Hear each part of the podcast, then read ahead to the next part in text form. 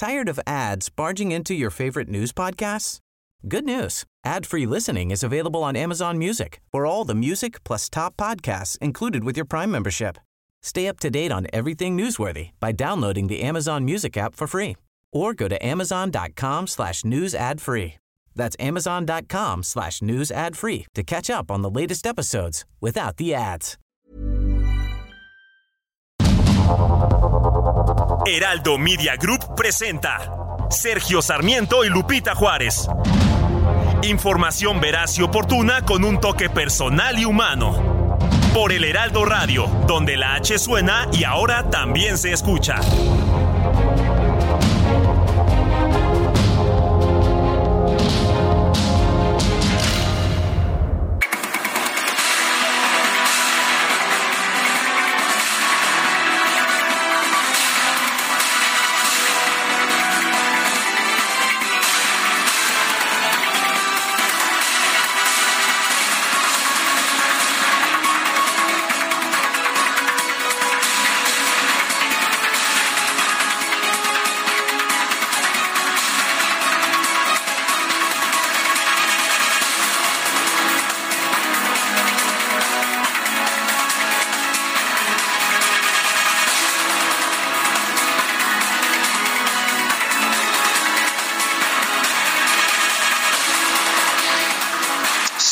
7 de la mañana con un minuto, 7 con uno de este jueves, jueves 27 de abril del 2023. Yo soy Sergio Sarmiento y quiero darle a usted la más cordial bienvenida a El Heraldo Radio.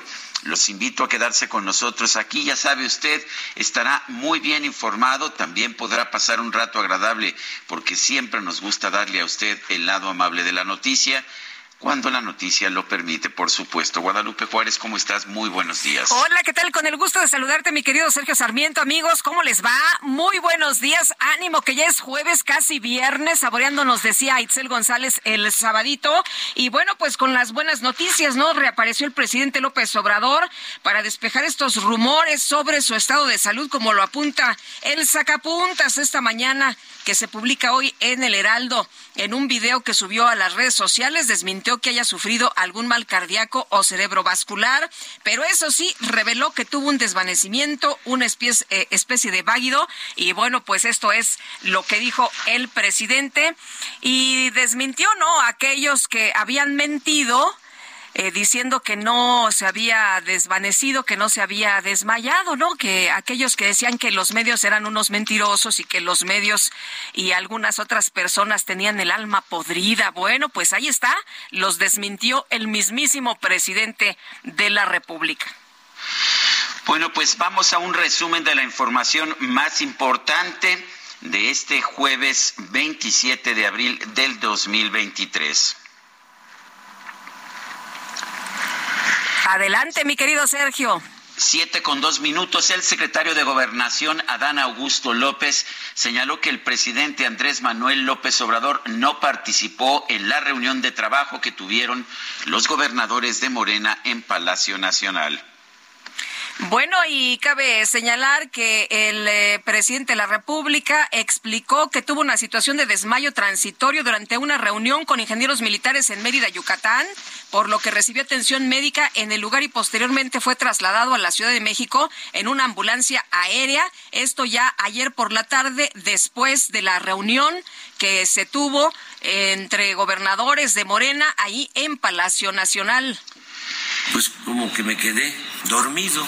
Eh, fue una especie de váguido, hablando coloquialmente, y llegaron de inmediato pues los médicos y me atendieron. No perdí el conocimiento, sí tuvo esa situación de desmayo transitorio y por la baja de presión. Bueno, pues... Uh...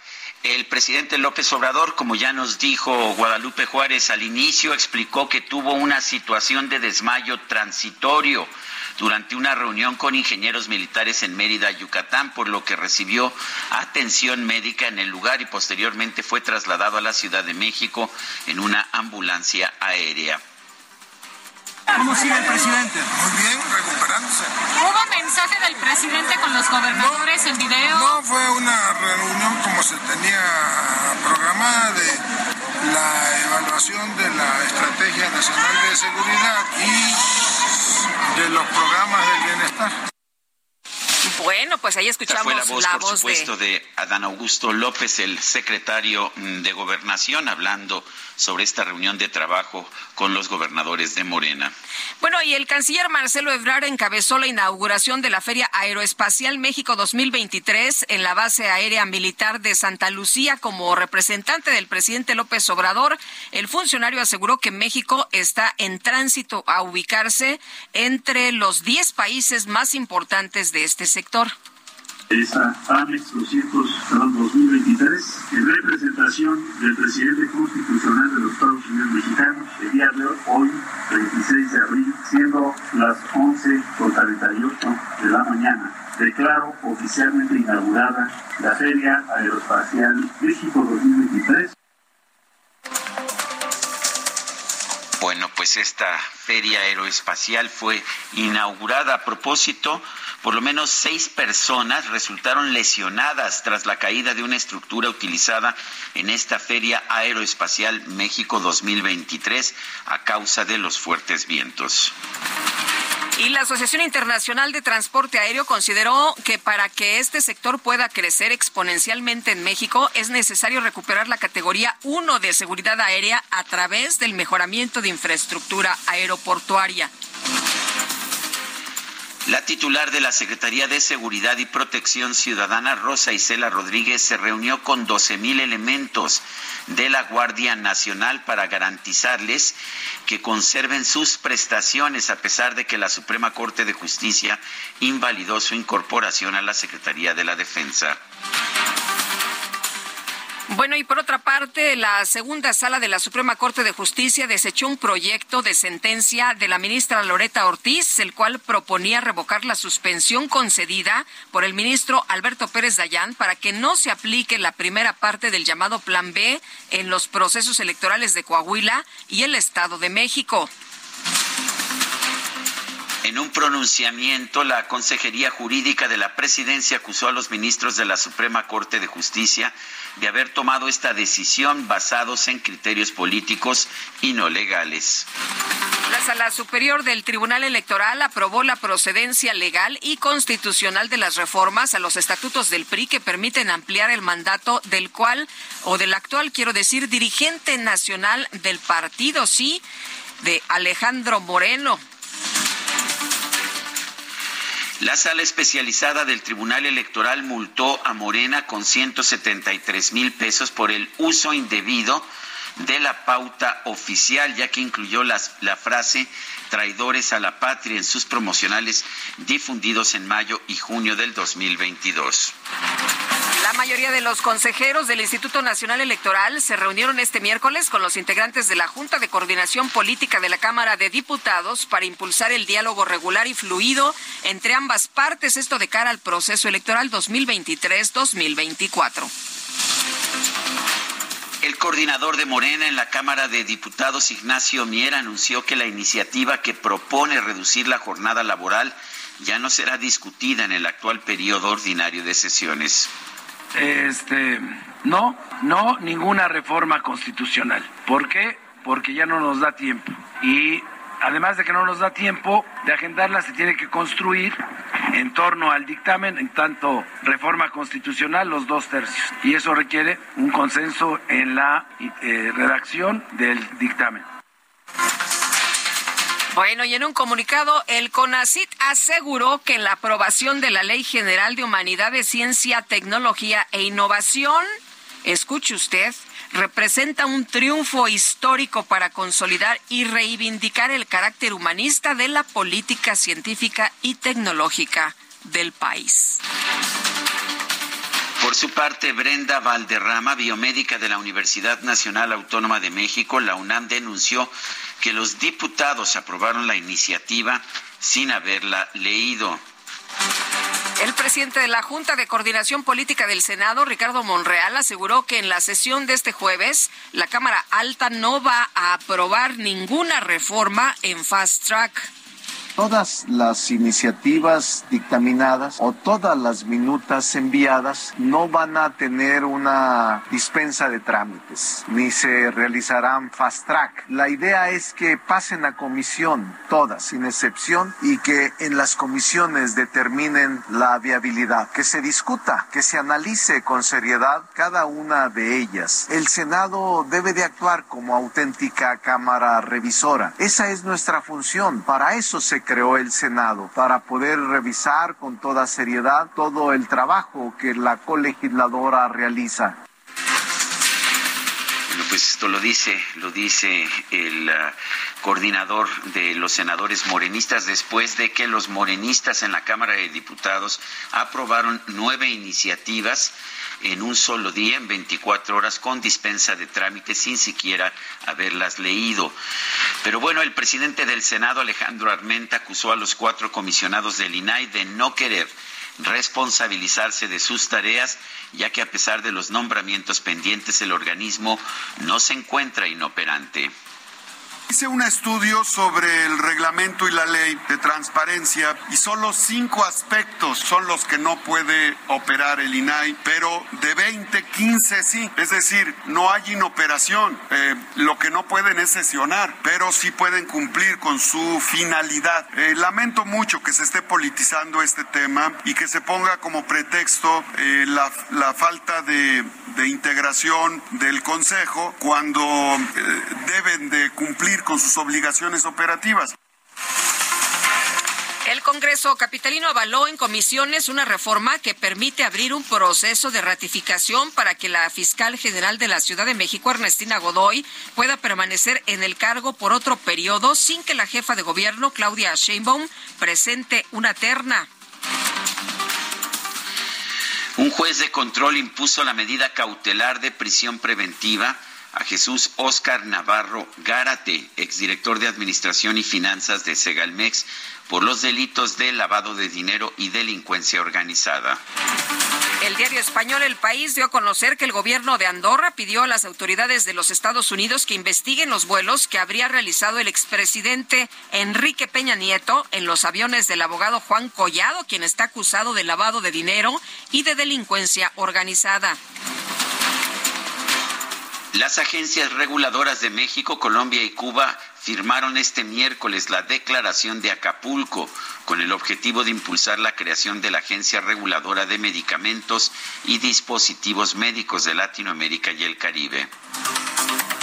Alejandro Suárez Pérez, el titular de la Comisión Federal para la Protección contra Riesgos Sanitarios, COFEPRIS, consideró que este acto representa un mensaje de unidad para la región un esbozo de utopía y con la idea de caminar hacia un sistema de salud donde todas las personas en todos los lugares tengan accesos a insumos y servicios de salud, suscribimos hoy esta declaración. Avanzaremos unidos hacia la Agencia Latinoamericana y Caribeña de Medicamentos como el claro objetivo para poder alcanzar la autosuficiencia sanitaria y el acceso a medicamentos y dispositivos médicos en nuestra región. Hoy, Colombia, Cuba y México pactan iniciar conversaciones para crear la AMLAC, además de invitar a todos los países de la región a unirse de forma inmediata a esta iniciativa. El congresista republicano por Texas, Dan Crenshaw, presentó una resolución que condena al presidente de México, Andrés Manuel López Obrador, por amenazar con interferir en las elecciones estadounidenses. El presidente de la Unión Americana, Joe Biden, se reunió este miércoles con su homólogo de Corea del Sur, John Suk Yeol. Ambos mandatarios anunciaron un plan para reforzar la respuesta a la persistente amenaza nuclear de Corea del Norte. Acaba de comenzar hace unos segundos la conferencia de prensa de las mañanas del Ejecutivo Federal. Esta está encabezada por el secretario de Gobernación, Adán Augusto López, no todavía por el presidente de la República, Andrés Manuel López Obrador. En información de los deportes, el Manchester City se impuso por marcador de 4-1 sobre el Arsenal para acercarse en la lucha por el liderato de la Premier League.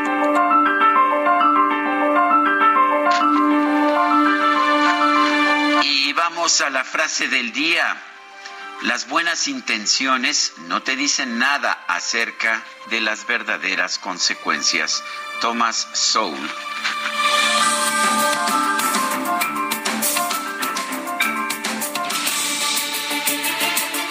Bueno, y vamos a las preguntas. Ayer preguntábamos en este espacio cuál es su opinión sobre el desempeño del INSABI.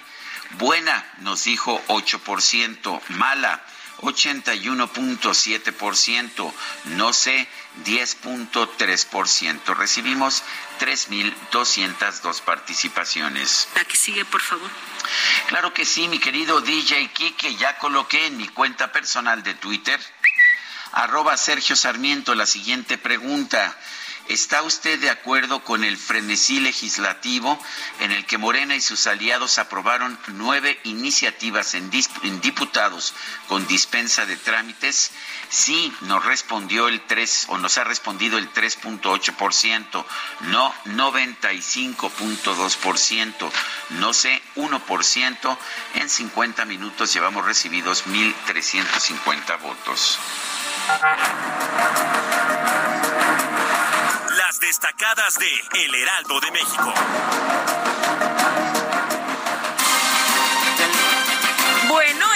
Estamos listas con las destacadas esta mañana. ¿Cómo te va, Itzel González? Muy buenos días, feliz jueves. Feliz jueves, muy buenos días, Lupita, Sergio, queridos destacalovers. A un pasito, a un brinquito del fin de semana. Viene Día del Niño, eh, Día del Trabajo, eh, viernes. ¿Ya nos vamos de puente este fin de semana? Este fin de semana, porque sí, ¿verdad? es festivo, entonces ah. los niños regresan hasta el martes. Y como... ¿Pero para qué regresan el martes? No es Día del Niño, desde ya esta semana, toda esta semana, eh, los festivales. Y luego sigue el 10 de mayo. Los festejos. Acuérdate que es el Día del Maestro. 1, 5, 10 y 15. Nada más. Estamos muy contentos, pero por supuesto nosotros vamos a estar completamente en vivo para traerles toda la información, así como toda la información que se publica el día de hoy en el Heraldo de México. Así que vámonos rapidito con las destacadas. En primera plana, Cámara de Diputados desaparecen organismos a destajo. Además del INSABI, eliminaron el CONACIT y Financiera Rural. En total fueron nueve reformas aprobadas, siete enviadas por López Obrador. País, Rosa Isela Rodríguez afirma que hay Guardia Nacional para rato. Van a conservar sus prestaciones, señala la titular de la Secretaría de Seguridad y Protección Ciudadana. Ciudad de México, desde el primero de junio aumenta el salario a los trabajadores. Estaban rezagadas varias plazas del gobierno en tema de sueldos, dijo Claudia Sheinbaum. Estados Laguna Larga detienen a tres desplazados. Los aprenden cuando cosechaban maíz para sobrevivir, denuncia una organización. Orbe, Papa Francisco permite el voto de mujeres. El cambio admite que ellas sufraguen en el próximo sínodo de los obispos. Meta, Consejo Mundial de Boxeo, Tesoro Único, presentan el Fajín Puebla Jalisco, que se llevará el ganador de la pelea de Canelo con John Ryder. Y finalmente, en mercados, industria aeroespacial Yucatán busca más inversión. Gobernador del estado destacó la alta calidad de la mano de obra. Lupita, Sergio, amigos, hasta aquí las destacadas del Heraldo. Muy feliz jueves. Gracias, Itzel. Muy buenos días.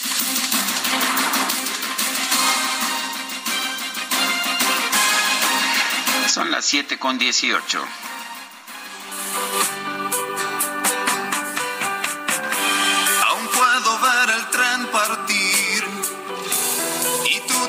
Mirar que esconde aquellas lágrimas. Volveré, ¿cómo podré vivir un año sin tu amor? La carta sí, Lupita es la voz de Diego Verdaguer Habría sido su cumpleaños, nació en Buenos Aires, Argentina, el 26 de abril de 1951.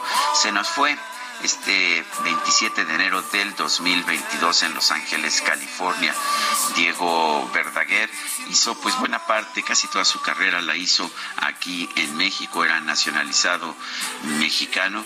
Y bueno, pues si te parece, vamos a estarlo escuchando el día de hoy. Creo que creo que vale la pena escuchar a este gran cantante que pues decidió ser mexicano él mismo lo decidió por cariño a nuestra patria. ¿Te parece bien, Guadalupe? Me encanta la idea, me gusta mucho su voz, sus éxitos, eh, los hemos cantado sin duda alguna. ¿Te acuerdas que platicábamos con él eh, con motivo de, un álbum que nos eh, mostró, que, que nos trajo, que se llama Mexicano hasta las Pampas? Me acuerdo. Sí, cómo no. Y bueno, lo, lo vimos en algunas ocasiones, es mi querido Sergio, y la verdad es que es un hombre muy agradable y además con voz sensacional.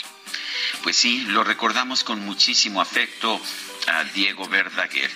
Pero vamos con más información, Guadalupe Juárez. Vámonos, vámonos a los detalles. El presidente López Obrador reapareció ayer en un video donde señaló que se recupera del COVID-19. Noemí Gutiérrez, cuéntanos qué tal, muy buenos días.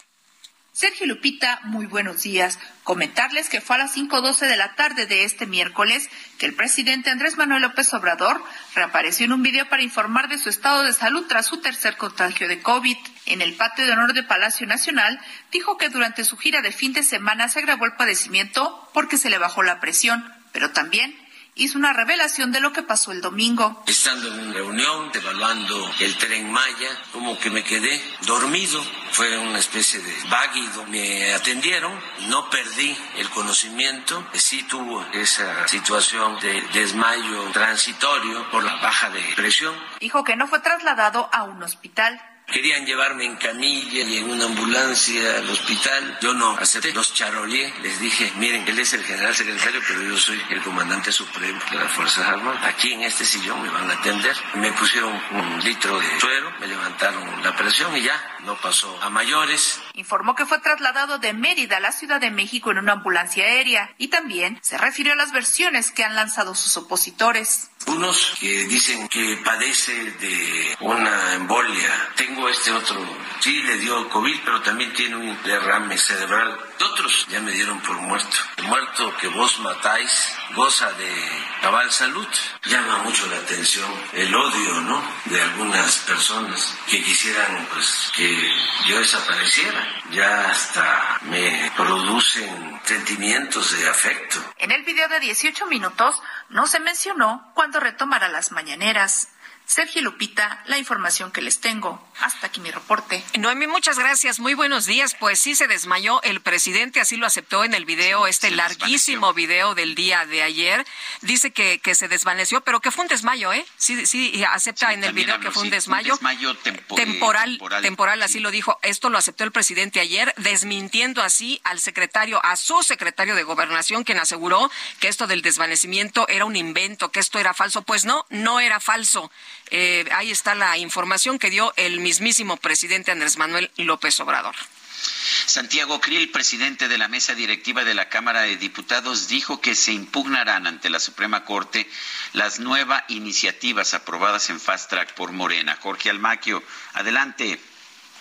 Gracias, Sergio Lupita, amigos. Así es, el presidente de la mesa directiva de la Cámara de Diputados, Santiago Krill, advierte que serán impugnadas ante la Suprema Corte de Justicia de la Nación las iniciativas aprobadas por Morena en la sesión de más de 24 horas que se llevó a cabo en el Pleno. Manifestó que muchas de las dispensas que se solicitaron para avalar las iniciativas llegarán al máximo tribunal electoral que revisará y analizará si realmente había una importancia y urgencia para aprobarla sin consenso. Y obviamente, pues eh, eso se hizo de acuerdo con el ordenamiento parlamentario pero hay un ordenamiento superior al parlamentario, como lo ha dicho la Suprema Corte de Justicia, eh, que va a revisar pues eh, cada dispensa de trámites si efectivamente había o no urgencia y si se cumplía también eh, el interés público de esa urgencia. Krill Miranda precisó que en la revisión de los ministros tendrán en cuenta el procedimiento legislativo y si realmente había una urgencia para aprobar sin tanta revisión las propuestas, la gran mayoría del presidente Andrés Manuel López Obrador. Yo creo que todas. El debate va a estar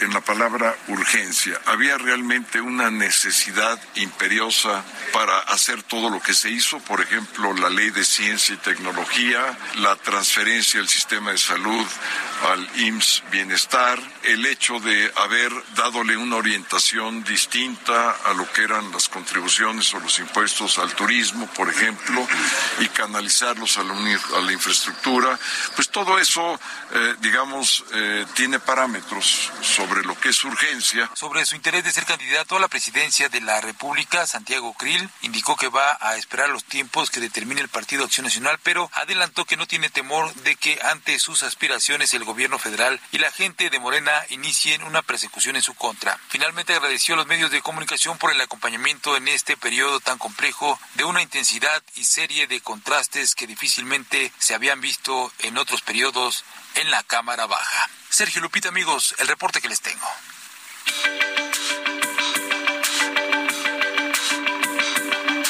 Sergio Sarmiento y Lupita Juárez quieren conocer tu opinión, tus comentarios o simplemente envía un saludo para ser más cálida esta mañana.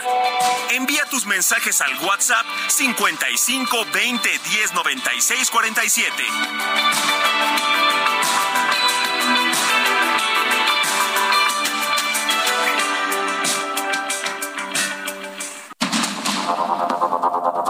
Continuamos con Sergio Sarmiento y Lupita Juárez por el Heraldo Radio.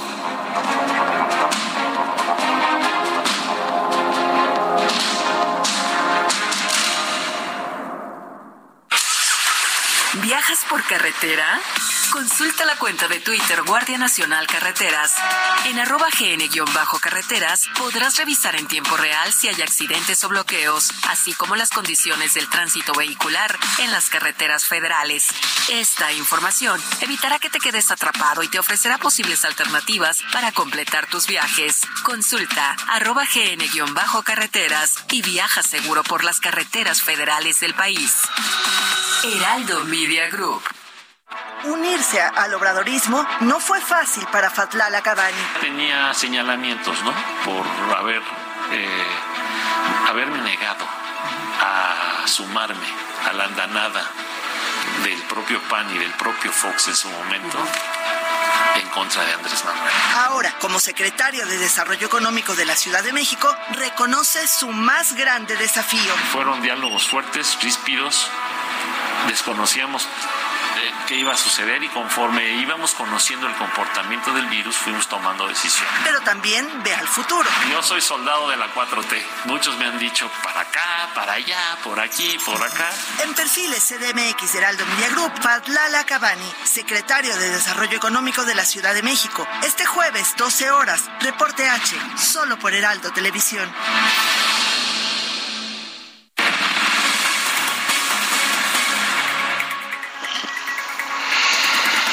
Son las 7 de la mañana con 32 minutos. El presidente de la Junta de Coordinación Política de la Cámara Alta, Ricardo Monreal, afirmó que en el Senado las minutas que envíe la Cámara de Diputados no serán aprobadas mediante fast track, serán enviadas a las comisiones respectivas para su análisis y eventual aprobación. Eso es exactamente lo que dice el protocolo parlamentario, pues que las iniciativas se supone que que no se debe legislar al vapor, hay que estudiarlas, hay que dictaminarlas, hay que discutirlas. Eh, tenemos en la línea telefónica a Ricardo Monreal, presidente de la Junta de Coordinación Política del Senado, coordinador de los senadores de Morena. Parece que hay un frenesí legislativo, parece que pues uh, hubo un intento, bueno, lo vimos en la Cámara de Diputados, nueve iniciativas en una sesión de 24 horas en que ni siquiera los diputados habían leído las iniciativas. ¿Es esta una forma correcta de legislar? ¿Qué tal? Primero, buenos días, Sergio. Buenos días a Lupita. Buenos días, ¿qué tal? a pesar de que siempre en cada final del periodo ocurren estas cosas, lamentablemente, eh, no es lo correcto. Lo correcto sería leer, estudiar, dictaminar, deliberar y escuchar. Pero así está lo que sucedió.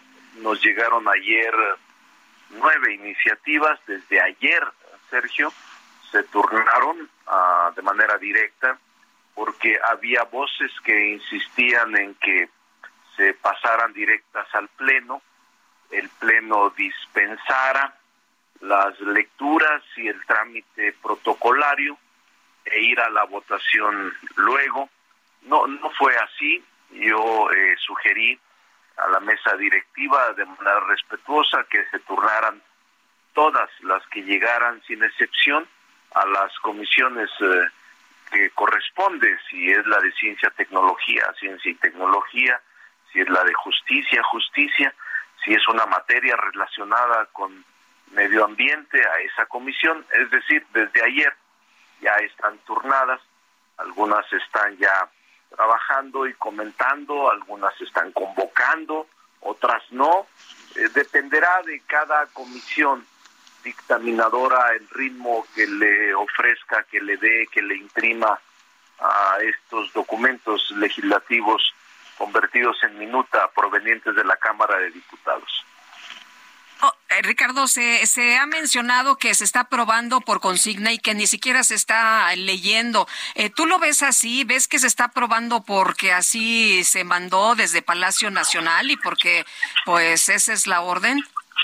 No podría yo asegurar ni arriesgarme a emitir una posición de tal naturaleza, porque no quiero ofender a los diputados en su trabajo, respeto el trabajo de la colegisladora porque quiero que respeten el nuestro, pero ellos son los que tienen que eh, responder a esta pregunta que te hace la población, Lupita, no solo tú. Eh, me parece que simplemente recoges el, el reflejo de lo que está pasando afuera pero como coordinador del grupo parlamentario de Morena no quiero ofender a ningún compañero diputado de Morena o de otros grupos parlamentarios en el trabajo que realizaron las últimas horas en la colegisladora. Ricardo, ayer en el programa de televisión Tercer Grado mencioné que pues que aplaudía la decisión que habías tomado de no pasar por el fast track eh, todas estas iniciativas y hubo risas y sorna como si realmente no fuera algo que pudieras cumplir. ¿Sí lo puedes cumplir en la sesión de hoy? Mira, desde ahora, desde ayer se, se, comprobó lo que tú afirmaste, porque en efecto, y lo, y lo agradezco, pero eh, eh, Sergio, desde ayer pude haber enviado o pude haber sugerido que se enviara al Pleno con dispensa de trámite o intentar construir la mayoría para que no se discutiera en comisiones. Claro, yo tengo mis límites y dentro de mi bancada eh, no estoy en el mejor momento porque la presencia de una campaña anticipada me ha restado fuerza y me ha generado debilidad institucional al interior del grupo parlamentario pero desde ayer se comprobó lo que afirmaste. Mandamos todas a las comisiones y depende de las comisiones. Yo he dicho que estemos preparados hasta que concluya el día último de sesiones, pero no solo soy yo, son todos los grupos parlamentarios y somos todos los legisladores los que debemos estar en esta situación. Yo me he pronunciado porque mandemos a comisiones, deliberemos y escuchemos a sectores involucrados hay quienes no opinan y eso a las ocho y media de la mañana voy a someterlo al grupo parlamentario para que demos tiempo a la discusión con seriedad y al análisis y al estudio de lo que estamos aprobando. Esa es mi posición que yo defiendo, Sergio. Sin embargo, estoy subordinado a la mayoría del grupo, a los intereses que hay afuera e incluso a las propias presiones que vienen del exterior que no me autoengaño, pero yo voy a intentar que se discutan con seriedad eh, algunas de ellas. Otras ya están en este momento discutiéndose. Por ejemplo, ayer en la Comisión de Puntos Constitucionales ya se discutieron algunas que teníamos como son tres de tres, esta llamada así, pero que se trata de modificaciones a la Constitución sobre agresores sexuales o sobre deudores alimentarios que se les impida ocupar cargo público o puesto de elección popular. Por ejemplo, esa sí ocurrió lo que tú dijiste y lo que yo dije. Se está discutiendo, se discutió, se deliberó se votó por unanimidad. Hay otras que se excluyeron ya de la discusión porque no daba tiempo y para dejarlas en un mejor momento y que era una prioridad presidencial, que es la del artículo 19 de la Constitución, que este, eleva en el delito de catálogo eh, de delitos graves, en el catálogo de delitos graves, perdón, eh, eleva a prisión oficiosa, prisión preventiva oficiosa al tráfico de armas. Por ejemplo, esa era una prioridad del gobierno, ya se excluyó, no se va a discutir porque está demasiado apretado el tiempo y lo dejamos para un mejor momento. O la ley minera, este, Sergio, que desde lunes se está discutiendo, tiene desde lunes ahora cuatro días y no se ha aprobado todavía en las comisiones y las comisiones tendrán que imprimirle este ritmo que considera. Hay también presiones para aprobarse y hay presiones para que salga con rapidez, pero ya tiene desde lunes, es decir, no acudimos a la vía rápida ni al fast track. Esa es la verdad y eso es lo que yo defiendo en mi posición como coordinador. Ojalá y lo logre, pero no tengo la seguridad ni tengo yo eh, la contundencia. Repito, porque eh, mi liderazgo está este salpicado, picoteado por esta campaña adelantada en la sucesión presidencial. Eh, Ricardo, en, otro en otro asunto también relevante, es un día muy importante para el INAI. ¿Consideras que se podrían dar los nombramientos que faltan, que pues podría ocurrir esto en el eh, último día periodo de, sesiones? Has tocado un tema clave, Lupita. Sí, yo voy a insistir en que agotemos el procedimiento. Eh, no lo he obtenido. Ese es un tema, por ejemplo, que no he obtenido mayoría de opiniones en mi grupo. Eh, yo he insistido en que deba de resolverse la integración del INAI para que funcione eh, constitucional y legalmente y tenga las facultades eh, amplias como lo establece el ordenamiento jurídico. Sin embargo, no lo he logrado. Hoy lo voy a volver a intentar, Lupita. Y no es remoto que pueda convencer porque estamos ante una falta, una omisión de la Suprema Corte, de un mandato judicial de un tribunal y además es una irresponsabilidad desde mi punto de vista el no integrar esos órganos del Estado, esos órganos autónomos. Lo he insistido, lo he hecho eh, hasta el cansancio y hoy lo voy a volver a insistir. Así es de que no es remoto que vayamos a un procedimiento más tarde. Ricardo, pero ¿cuáles serían las consecuencias en caso de que el Senado pues no nombre a estos comisionados del INAI? Eh, que ya nos ha dicho el presidente que a él le parece que la institución debe desaparecer, pero hay un mandato judicial. ¿Habría consecuencias en caso de que desobedezca el Senado? Sí, está en desacato. Sin embargo, son eh, apercibimientos medios de apremio de carácter económico, dado que los senadores no pueden ser destituidos por un órgano jurisdiccional o administrativo, solo se reduce a amonestaciones o a medios de apremio o a multas, eh, eh, dado que tienen que someterse a procedimientos de otro tipo en materia de separación del cargo o de eliminación del fuero.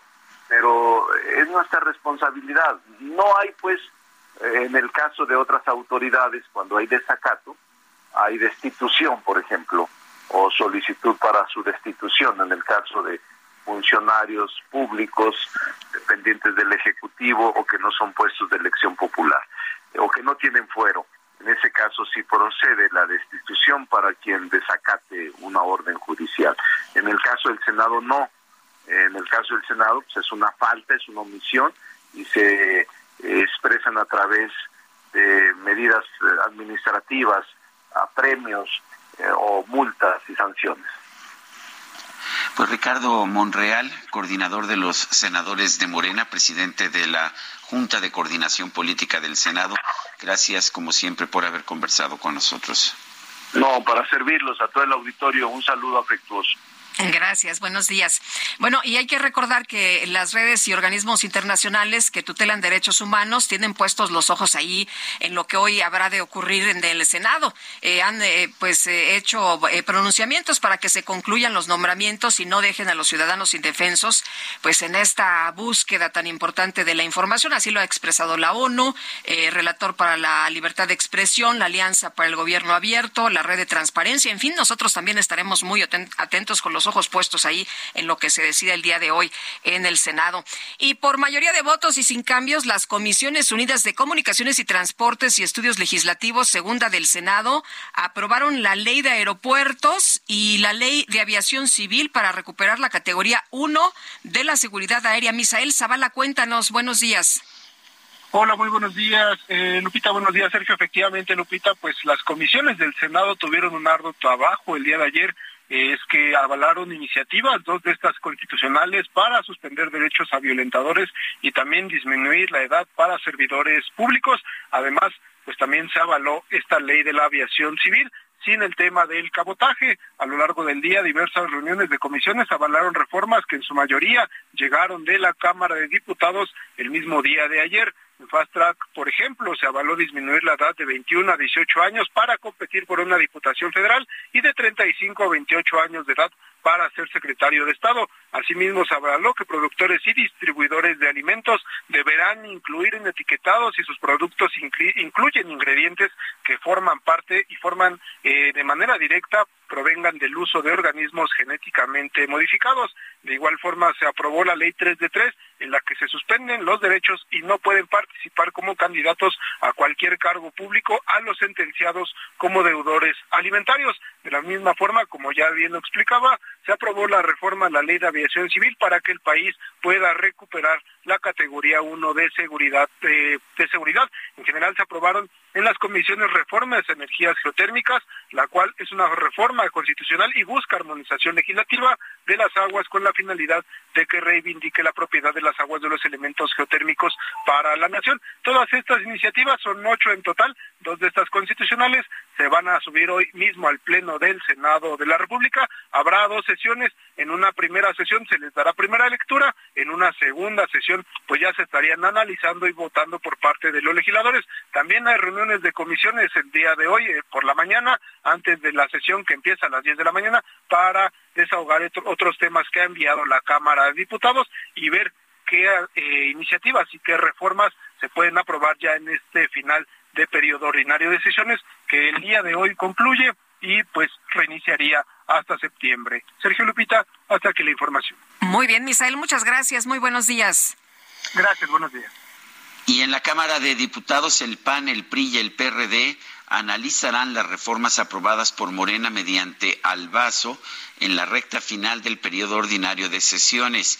Eh, se dice que serán impugnadas ante la Suprema Corte de Justicia. Elia Castillo nos tiene el reporte. Adelante, Elia. Muy buenos días, Sergio Lupita. Los saludo con mucho gusto a ustedes y al auditorio. Así es, las fracciones parlamentarias del PAN, PRI y PRD que conforman la coalición Va por México en la Cámara de Diputados analizarán las reformas aprobadas por Morena y aliados mediante el vaso legislativo en la recta final del periodo ordinario de sesiones y advierten que todas las impugnarán ante la Suprema Corte de Justicia de la Nación. Anunciaron el vicecoordinador de la bancada panista, Jorge Triana, y el coordinador perredista, Luis Espinosa Cházaro. En conferencia de prensa, pregunta directa, el líder parlamentario de el PRD señaló que luego de los cuatro albazos que aplicó Morena a diversos ordenamientos, analizarán las reformas aprobadas que fueron turnadas al Senado de la República para que en su momento, en caso de ser ratificadas por la colegisladora, interpongan controversias constitucionales, ya que dijo todas son violatorias del proceso legislativo. Escuchemos cómo lo dijo. Serte completamente franco, pues déjame terminarlas de leer pero de principio te diría todas. ¿Por qué? Pues porque el proceso legislativo ha sido violentado en todas y cada una de ellas. Llegaron dictámenes que no estaban ahí, exposiciones de motivos de cuatro hojas. En, mi vida de legislador jamás había visto leyes tan tan a la ligera, por llamarlo, por decir lo menos. Entonces las vamos a revisar todas y de ser necesario impugnaremos todas. En tanto, el vicecoordinador del PAN, Jorge Triana, ratificó que tras la aprobación al vapor de las reformas recurrirán a la Suprema Corte de Justicia de la Nación. Morena aprobó cuatro reformas con albazos legislativos, obviando trámites. La Suprema Corte de Justicia de la Nación ha sido clara en sus criterios. Las violaciones al proceso legislativo en la aprobación de leyes es causal de invalidez. Vamos a impugnar. Sus cuatro bodrios se van a caer, publicó en su cuenta de Twitter. En tanto, el presidente de la Cámara de Diputados, panista Santiago Krill, también señaló que las eh, cuatro reformas aprobadas al vapor serán impugnadas ante la Suprema Corte de Justicia de la Nación, toda vez que hay jurisprudencia al respecto. En respuesta, el coordinador de la fracción mayoritaria de Morena, Ignacio Mier, señaló que las fracciones de oposición están en su derecho de impugnar, pero aseguró que actuaron conforme a la ley, toda vez que la dispensa de trámites para aprobar fast track una reforma están permitidas. Escuchemos al líder parlamentario de Morena. En su derecho, están en su derecho. Nosotros tenemos el derecho de legislar conforme a lo que establece la ley y el reglamento. No se cometió ninguna irregularidad. Si ellos consideran que dispensar los trámites que está en la ley y en el reglamento es algo que no se debe de hacer, pues que promuevan una reforma de modificación a la ley, pues son legisladores. A veces les, olvida que no tienen que ir a chillar en la Lo anterior luego de que durante la sesión maratónica de más de 24 horas Morena y aliados hicieron valer su mayoría y mediante albazos aprobaron fast track cuatro reformas que desaparecen el Instituto de Salud para el Bienestar y trasladan sus facultades al Instituto Mexicano del Seguro Social para el Bienestar.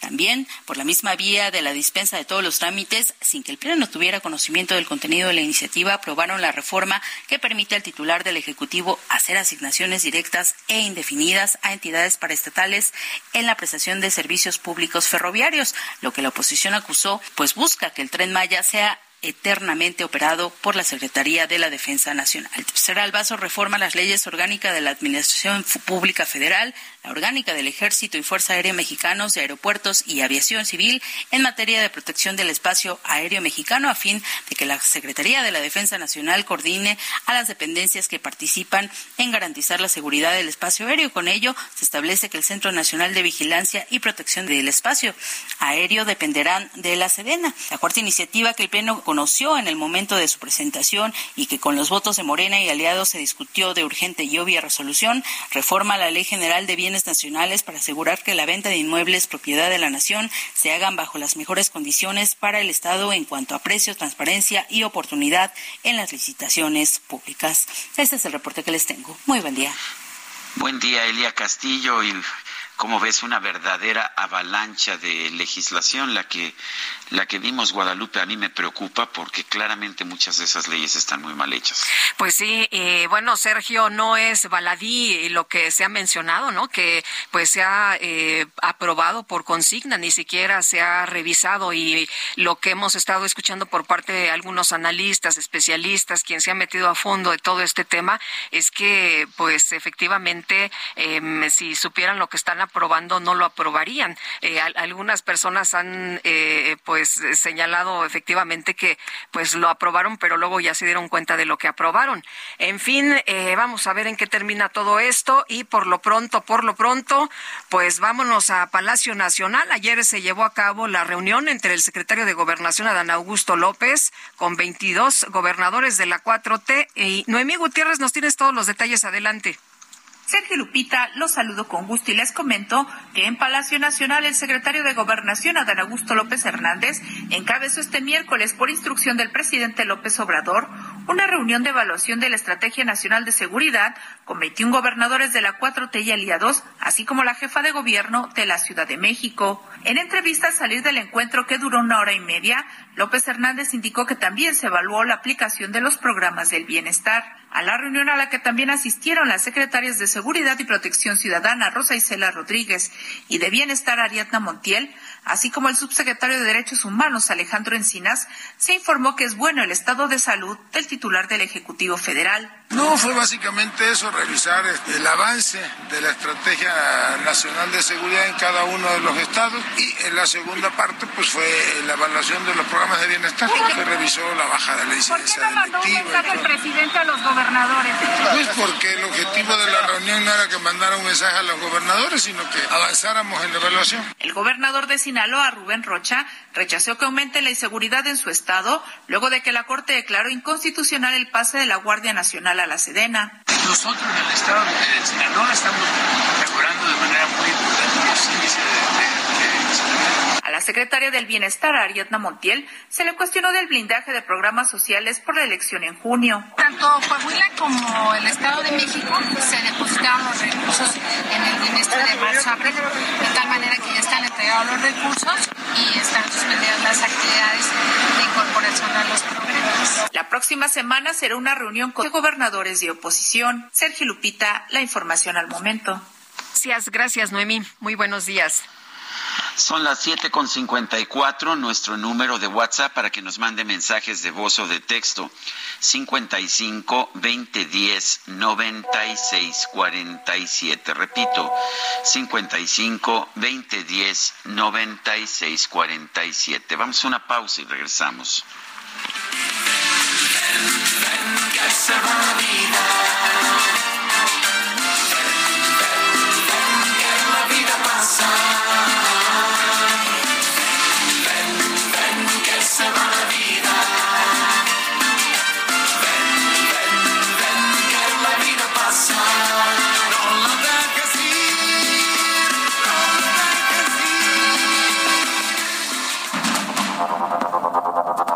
Continuamos con Sergio Sarmiento y Lupita Juárez.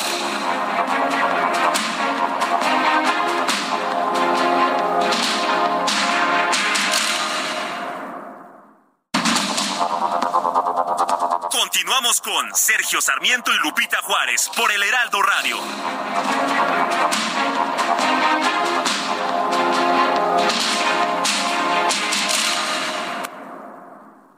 Unirse al obradorismo no fue fácil para Fatlala Cabani. Tenía señalamientos, ¿no?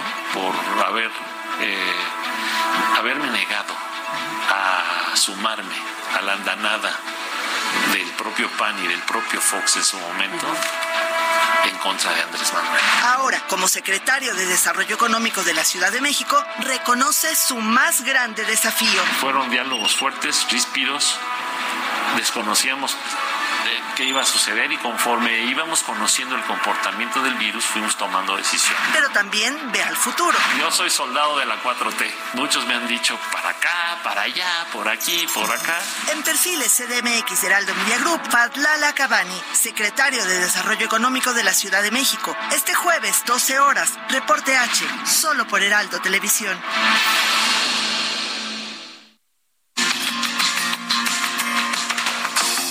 Si en esta vida nos dieran otra oportunidad. Miren si se pudiera parar el tiempo, volverlo atrás. Miren si se pudiera con la experiencia recomenzar.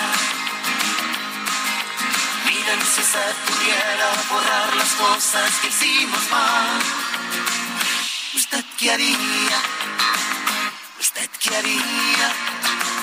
¿Usted qué haría? ¿Usted qué haría, Guadalupe Juárez? La verdad es que pues a veces no sabe uno qué hacer, pero lo que sí sé es que estamos escuchando Oye, a si se Diego pudieran Verdaguer. borrar las cosas que hiciste mal, no hombre, yo creo que ya sabemos cuáles son, ¿no? No, Yo sí, yo sí sé, hay un par de cosas ahí en la vida que me gustaría haber borrado, pero, pero ¿sabes qué? Dentro de todo, la vida se vive con sus errores y con sus aciertos, y eso me parece muy importante.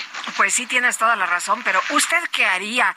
Bueno, vámonos por lo pronto a los mensajes. Buen día, Sergio Lupita. El presidente solo se reúne con los gobernadores de Morena y los que no son de Morena, ¿qué? Debe de tomar en cuenta todos, ¿no creen? Desde San Pedro Tlaquepaque. Rebeca, se dijo que primero se iba a reunir con un grupo y después los que faltaban, ¿no? Pues sí, vamos a ver si, si lo hacen. Eh, también creo que se vale, si el presidente quiere reunirse nada más con los de su partido, también creo que se vale. Dice otra persona, buenos días Sergio Lupita e Itzel.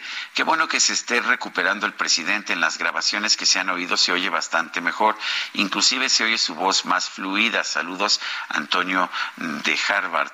Eh, de hecho, eh, sí, eh, habla de corridito, ¿verdad? En el video de ayer ah, hablaba de corridito, cosa que no es normal. Bueno, sí se lo aventó, pues estuvo larguito, pero pero sí sí se oyó bien el presidente el día de ayer. Sí, muy largo, ¿no? 18 minutos, Sí, quizás 18 exageró. minutos. yo creo que para que vieran, ah, decían que estaba mal, pues ahí les va. A- a- a- Aquí estoy, me siento bien.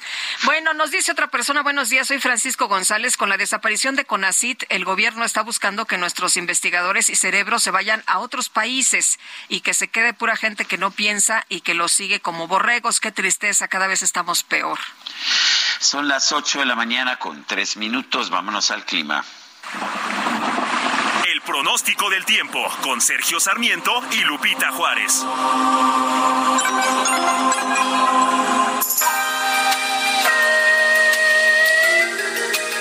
Ana Moguel, meteoróloga del Servicio Meteorológico Nacional de la Conagua. Adelante, ¿qué nos tienes esta mañana?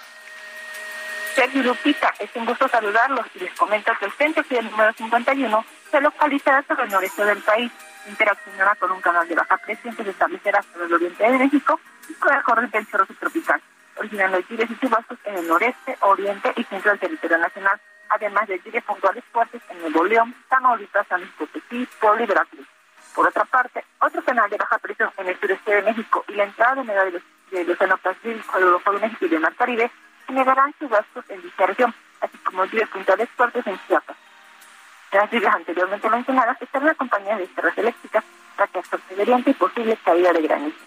Finalmente se mantendrá el ambiente caluroso, muy caluroso en los estados del litoral del Pacífico mexicano, el sureste de la República Mexicana y la península de Yucatán.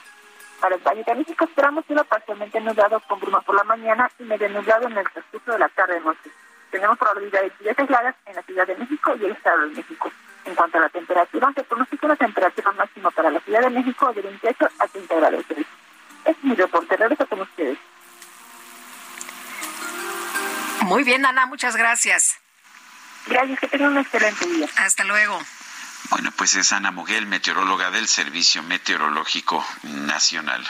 Bueno, y el Pleno de la Cámara de Diputados aprobó el acuerdo que designa a Manuel Rodríguez Murillo como titular del órgano interno de control del INEGI. Elia Castillo, nos tienes toda la información. Te escuchamos. Buen día.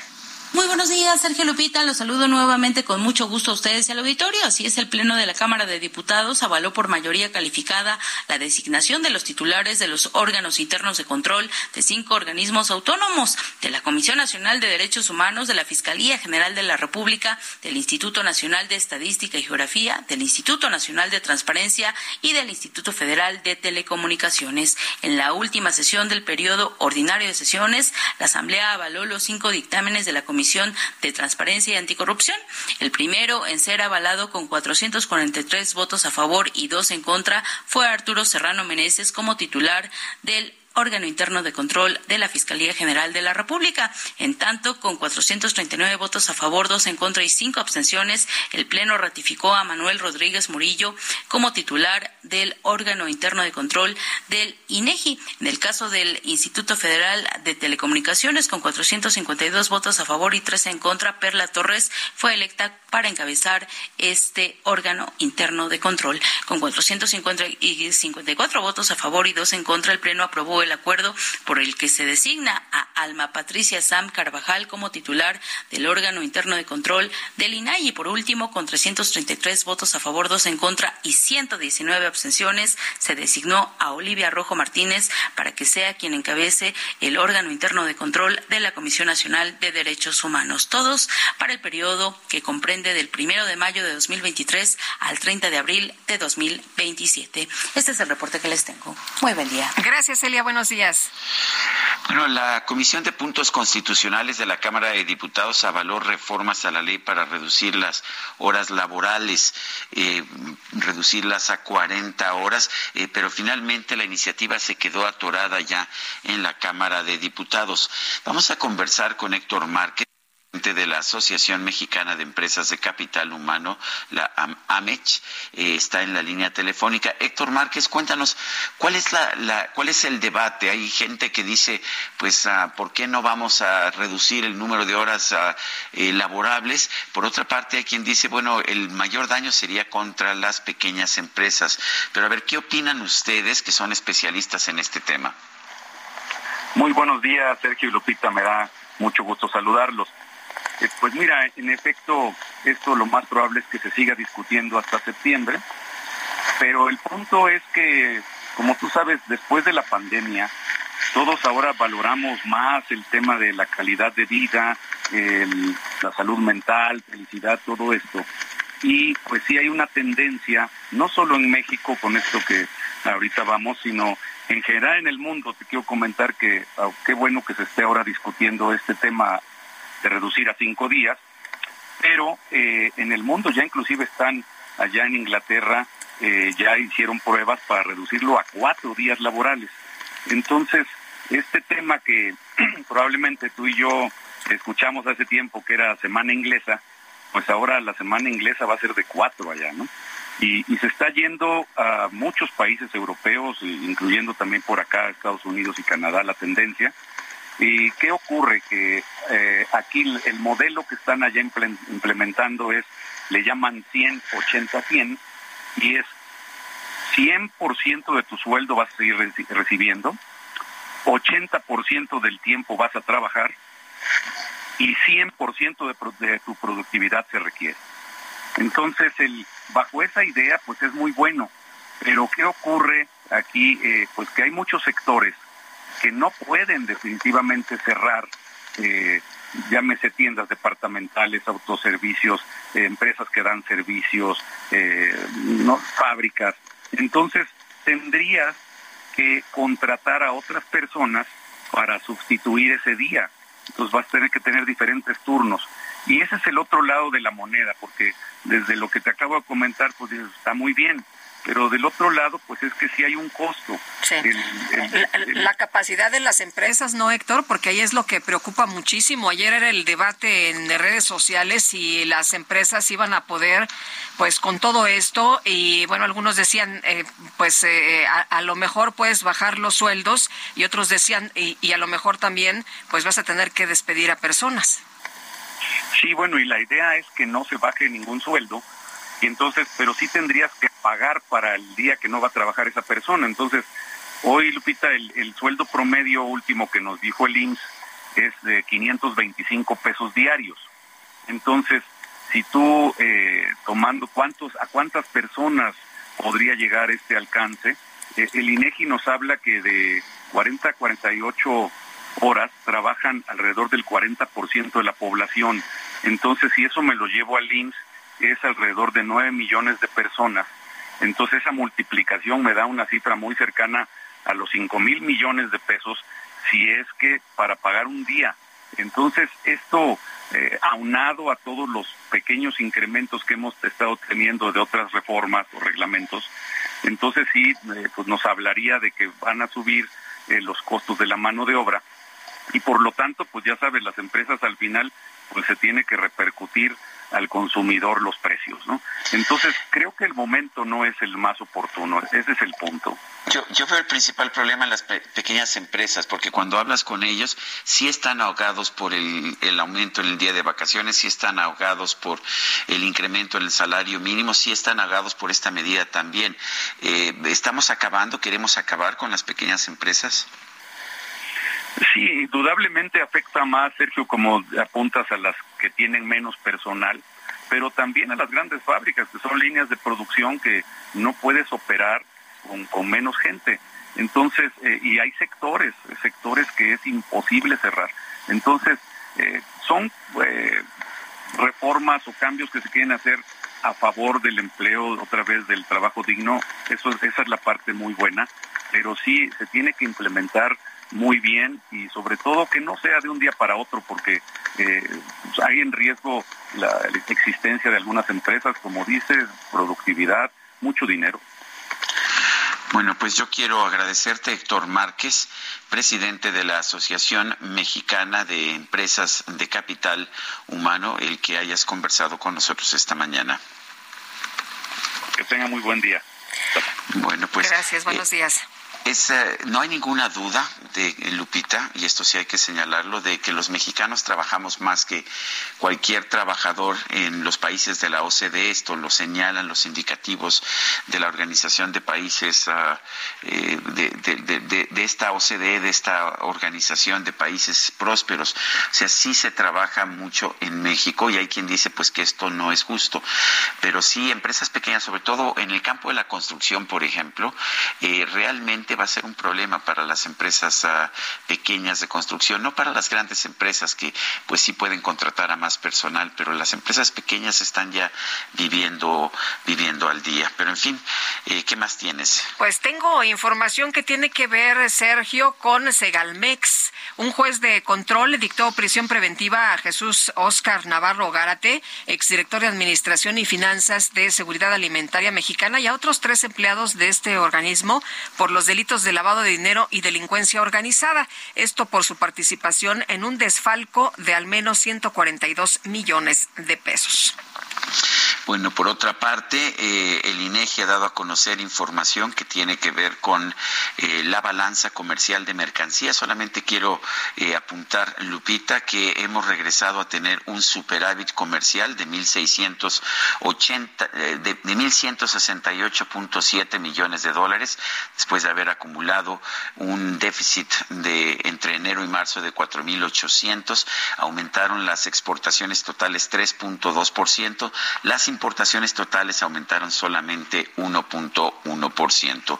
Son las 8 de la mañana con 14 minutos. Vamos a adelantar un poco nuestro corte comercial. Vamos a, una pausa. Regresamos en un momento más. Miren en esta vida no dieran otra oportunidad. Continuamos con Sergio Sarmiento y Lupita Juárez.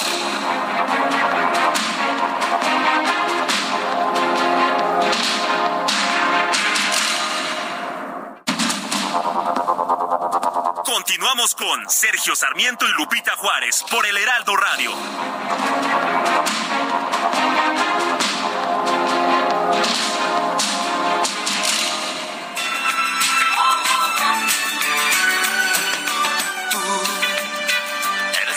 Ladrona que me robó el corazón que yo guardaba para mañana. Tú, ¿por qué razón? Sin consultar, te hiciste amar. ¿Qué más? ¿Qué más? ¡Qué maravilla era! ¿Cómo ves, Guadalupe, la ladrona? Aquí la ladrona, escuchamos una más, un eh, gran éxito de Diego Verdaguer, por supuesto. Mi corazón es delicado porque una vez fue lastimado. Trátalo bien si lo he robado. Tenemos mensajes de nuestro público. Nos dice una persona en el auditorio, buenos días, felicidades a Ricardo Monreal, por él una persona ecuánime de todos los de Morena, atentamente Francisco Vázquez desde Chiapas. Dice otra persona, Lupita y Sergio, que continúen los éxitos con respecto a, la a las iniciativas aprobadas ayer, con el nivel educativo y cultural de los diputados de Morena, aunque las hubieran leído, las iniciativas no les hubieran cambiado adecuado algo, porque lo primordial es obedecer y tampoco hay capacidad de análisis, es lo que nos dice Alejandro Gómez. Y buenos días, Sergio y Lupita. Esos de Morena son unos sinvergüenzas. El INAI lo quieren desaparecer para que puedan robar a Gus- a Augusto. Un saludo para todo su equipo, es lo que nos dice Martín. Bueno, son las 8 con 22 minutos, vamos con el Químico Guerra. El Químico Guerra. Con Sergio Sarmiento y Lupita Juárez. Químico, adelante, ¿qué nos tienes esta mañana? Desde Guadalajara, Sergio Lupita, estoy a punto de iniciar un seminario eh, de análisis sobre el futuro de los biocombustibles en México.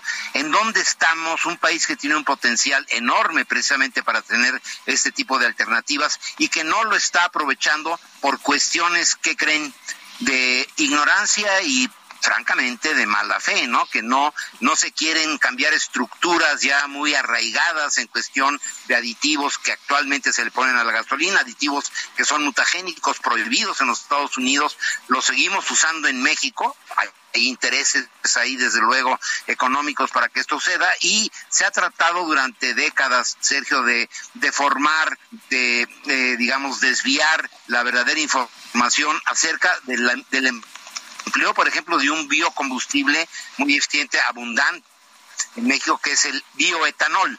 El bioetanol podría, si se le adicionara el 10 o hasta el 15% a las gasolinas en México, reducir fuertemente las emisiones de gas efecto invernadero del país. Sería un método para que el país que no está cumpliendo con lo que se comprometió en París y después en, eh, en, Escocia, eh, que no haya podido cumplir eso porque no ha eh, instrumentado, digamos, las políticas energéticas adecuadas, ha aumentado el consumo consumo de combustóleo sucio, contaminante, y eh, por lo tanto no estamos cumpliendo. Una manera de hacerlo sería el agregarle precisamente a las, a las gasolinas el bioetanol. Pero más importante, Sergio Lupita, se generarían empleos en el campo para la gente más desprotegida, cerca de 200 mil empleos si se adicionara el 10% de etanol. Y lo que se ha comentado de que los motores se echan a perder, etcétera, eso son puras tonterías. En Estados Unidos es una ley de que se tenga el 10% de etanol en las gasolinas. Entonces estoy yendo al TEC de Monterrey en este momento, precisamente el TEC de Monterrey aquí en el campus de Guadalajara, para con una serie de expertos nacionales e internacionales ver exactamente cuál sería el beneficio climático, el beneficio social, pero también el beneficio en salud eh, Sergio Lupita, ¿cuántas contingencias no llevamos bien en la Ciudad de México? Si los, las gasolinas tuvieran este aditivo, pues sería eh, muy positivo para la cuestión de la salud en, México. Entonces, este, les voy a platicar mañana cómo fue el resultado. Ahorita ya me estoy moviendo hacia allá, pero importante el que se dé a conocer esto porque es una de las alternativas inmediatas que tendría nuestro país, además de poder estabilizar los precios del azúcar, porque cuando producimos demasiado azúcar se desploman los precios y sufren los cañeros. Esto sería una forma de estabilizar precisamente esta producción, Sergio Lupita. Muy bien, Químico Guerra, como siempre, gracias, fuerte abrazo.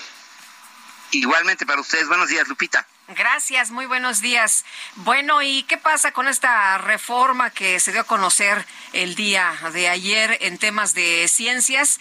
Pues eh, imagínese nada más. La aprobación en San Lázaro de esta iniciativa oficial para sustituir a la actual ley de ciencias y tecnología ha generado revuelo e indignación en la comunidad nacional de investigadores, sobre todo por la forma en que este proyecto fue avalado, 257 votos a favor y 210 en contra, desoyendo las múltiples advertencias que miembros del gremio científico habían hecho a lo que consideran una propuesta centralista, autoritaria y anticonstitucional e incumpliendo el acuerdo previo de llevar a cabo primero siete sesiones de Parlamento abierto, con una cuestionada urgencia que contrasta con los casi tres años de retraso que ya suma la expedición de esta nueva legislación. Los diputados aprobaron un dictamen que recién recibieron el martes por la noche por parte de las comisiones unidas de educación, ciencia y tecnología. Pues yo no sé cómo lean o cómo revisen, pero pues resulta que lo aprobaron con todo y que les llegó eh, en la noche del martes. En fin,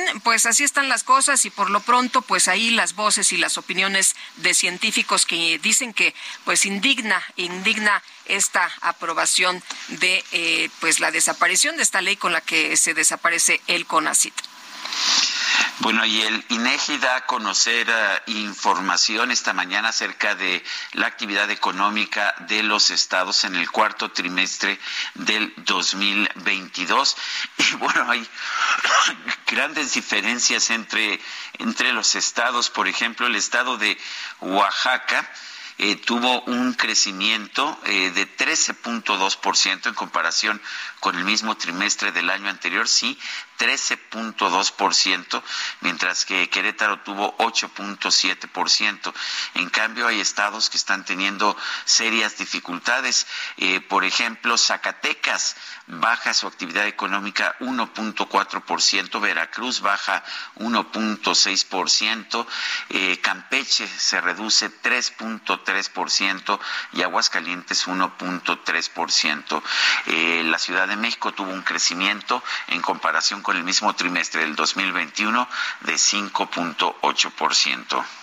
Bueno, y Andorra pidió a las autoridades de los Estados Unidos investigar los vuelos que el expresidente de México, Enrique Peña Nieto, hizo en los aviones de Juan Collado, quien, como usted sabe, se encuentra preso, está en el reclusorio norte acusado de lavado de dinero y delincuencia organizada, según una investigación que se publicó por el periódico El País. Y bueno, de acuerdo con el texto, el exmandatario mexicano viajó en los aviones de Collado, los cuales tienen registro en Estados Unidos, una vez que terminó su mandato en el país.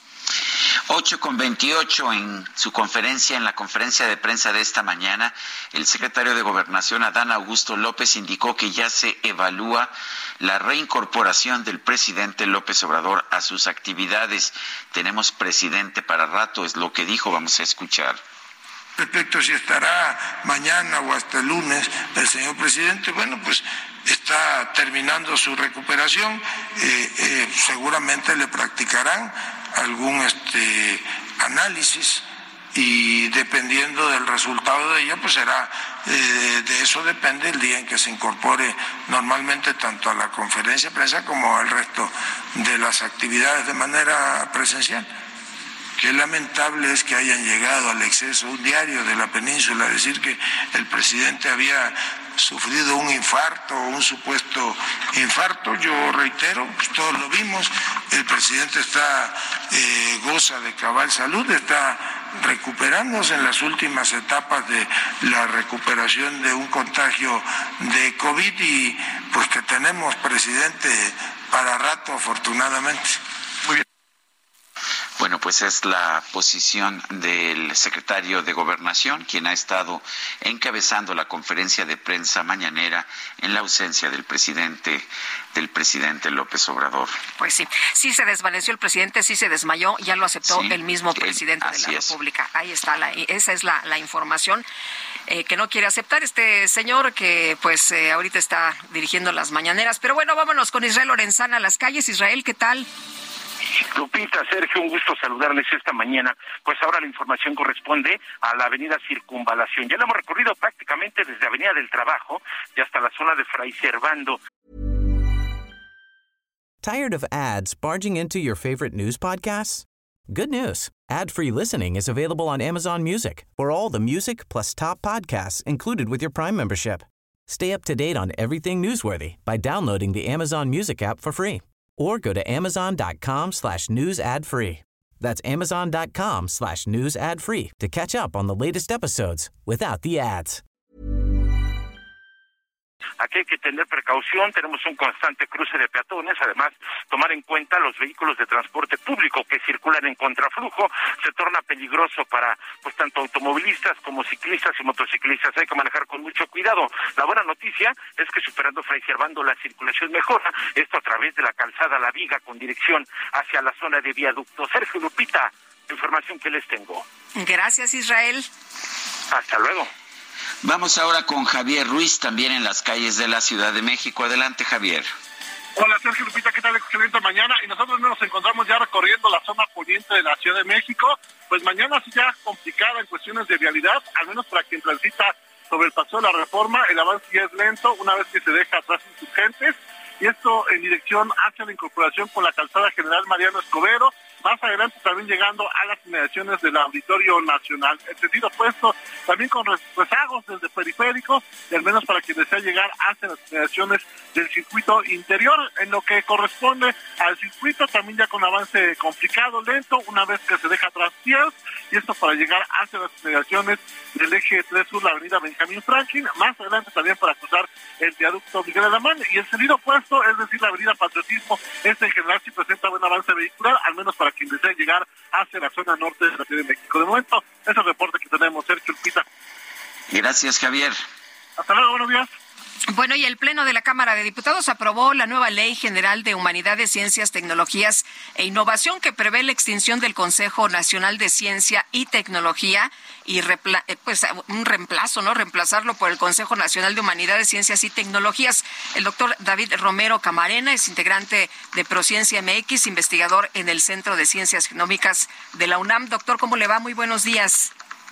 Buenos días, Lupita. Buenos días, Sergio. Un placer estar con ustedes. Gracias por platicar con nosotros esta mañana, doctor. Pues, ¿cómo ve usted esta eh, situación, esta posición para la ciencia, para los científicos del país en estos momentos con la aprobación que se ha hecho en la Cámara de Diputados? Pues extremadamente preocupante, Lupita. En realidad, la Cámara de Diputados se olvidó de que un papel del legislativo es escuchar las voces de las comunidades que se pretende regir estaban planteados dos, siete foros o para escuchar las opiniones de la, comunidad científica y normar una mejor iniciativa de ley de ciencia y tecnología. Se realizaron dos foros con una muy nutrida afluencia y se cancelaron de último momento los cinco foros restantes y procedieron a resolver. No se escucharon las voces de la comunidad científica. Hubo muy, muy poca apertura como para modificar y mejorar una iniciativa que es mucho más que solamente cambiar el nombre del Consejo de Ciencia y Tecnología. De hecho, dice dice la directora del CONACYT, María Elena Álvarez Bulla, que esto es un, un gran triunfo para el humanismo, para las causas humanistas. ¿Qué, qué piensas de eso? Bueno, eso, eso es lo que yo llamaría una victoria pírrica, una en la cual, con tal de ganar, incendian completamente el lugar. El humanismo siempre ha estado presente dentro de la ciencia en México y CONACYT siempre ha apoyado investigaciones de corte humanístico. El ponerle el nombre no le va a dar mayor respaldo al, humanismo. Si de veras se pretende fortalecer las ciencias sociales y las humanidades, se requieren planes claros como para apoyarla y un mayor presupuesto. Se requiere una mayor contratación de personal. El abandonar el compromiso del 1% del Producto Interno Bruto como para dedicarlo a investigación científica y humanística es un rotundo error. En realidad no necesitamos una meta y necesitamos movernos en esa dirección. Con así te está olvidando eso. Lo único que se dice es aportarán recursos de manera suficiente y progresiva. Por eso se logra con solo 10 pesos de modificación en el presupuesto de ingresos de la Federación. No es una postura seria. Doctor, eh, ¿no los escucharon lo suficiente? ¿Faltaron estas eh, sesiones de Parlamento abierto? ¿Cree usted que si se hubieran terminado eh, hubieran votado distinto? En mi lectura sí. Mira, en los dos foros que hubieron, duraron cada uno 10 horas y una, una afluencia de cerca de 130 oradores en cada uno. De que había un interés, de que la comunidad deseaba participar y lo estaba haciendo, sí, eso, eso lo veo muy claro. Algunos cambios sí procedieron. Por ejemplo, la Junta de Gobierno del, del Consejo participan 13 secretarías, incluyendo Defensa y Marina. Y habían solamente seis representantes de la comunidad académica que iban a ser designados por la dirección del CONECIT. Pues, consideramos que es poco y el que sean con y, serían con voz y voto. Pero producto de las insistencias se modificó la estructura de la Junta de Gobierno, añadiendo dos representantes más y ahora no los designa la dirección del CONECIT, los propone el órgano consultivo interno y lo aprueba la Junta de Gobierno. Ahí ya hubo una apertura como para abrir las voces de la comunidad académica. Y además se incluyó al Instituto de, Personas Indígenas dentro de la composición de la Junta de Gobierno. Sí había un marco para mejorar. Simplemente la premura legislativa, incomprensible para mí, ganó por encima de la razón. Eh, David, ¿qué vamos a ver ahora? En el pues esta nueva institución es si es que pasa esto por el Senado esta nueva institución que va a reemplazar el CONACIT qué va a ser diferente. Veía yo un comentario de Álvarez Maínez el diputado Movimiento Ciudadano que los científicos van a ser reemplazados por burócratas. Es verdad esto no llegaría a tal extremo de decir que es lo que va a pasar pero lo que sí va a pasar es que los órganos de gobierno van a tener una influencia muy importante en decidir en qué es lo que se investiga está el fondo de lo que se conoce como la Agenda Nacional de Investigación, en la cual va a haber poca participación de la comunidad académica en decidir.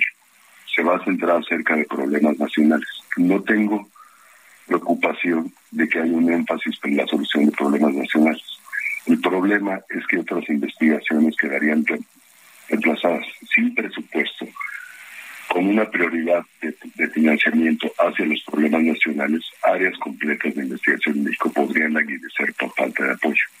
Y esa falta de apoyo se extiende inclusive hacia becas, hacia el Sistema Nacional de Investigadores. Hay un esquema jerárquico en el cual las investigaciones que tienen que ver con problemas nacionales, que sean hechas en, en instituciones públicas, van a ser prioridad para financiamiento de becas todas aquellas que sean abordadas en instituciones privadas, con excepción de de problemas nacionales, van a quedar secundarias, o para apoyos y para becas. Esa es una discriminación preocupante que no creo que debiera de pasar en nuestro país. Eh, doctor, eh, ¿qué le parece la incorporación de las Secretarías de Marina y de la Defensa Nacional a la Junta de Gobierno? Un error. Hay muchas áreas en nuestra sociedad que emplean la ciencia, que usan la ciencia y qué bueno que así sea pero que puedan participar en regir la ciencia. Instituciones que por su propia naturaleza tienen que regirse por secreto y por poco intercambio por pares, creo que van en contra de los meros principios de la ciencia.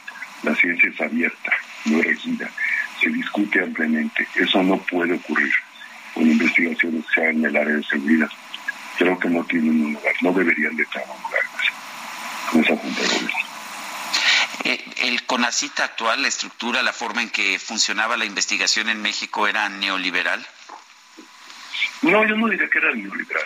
La, la ciencia obedece a las condiciones de la sociedad en la cual se encuentra, pero creo que sería un abuso del término decirle que la ciencia se conduce de una manera neoliberal.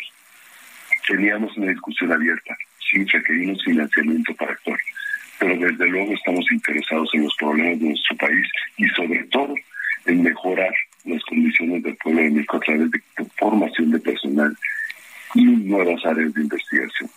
En ese sentido no creo que sea en absoluto neoliberal. ¿Qué tiene de neoliberal la filología del siglo XVII? Nada, en absoluto. Es conocimiento de nuestra sociedad. ¿Qué tiene de neoliberal la astronomía? Quisiera entender el propio argumento. Creo que tenemos una investigación abierta, muy amplia, que estaba necesitando la contratación de más y mejores jóvenes. Esa es parte de cada investigación.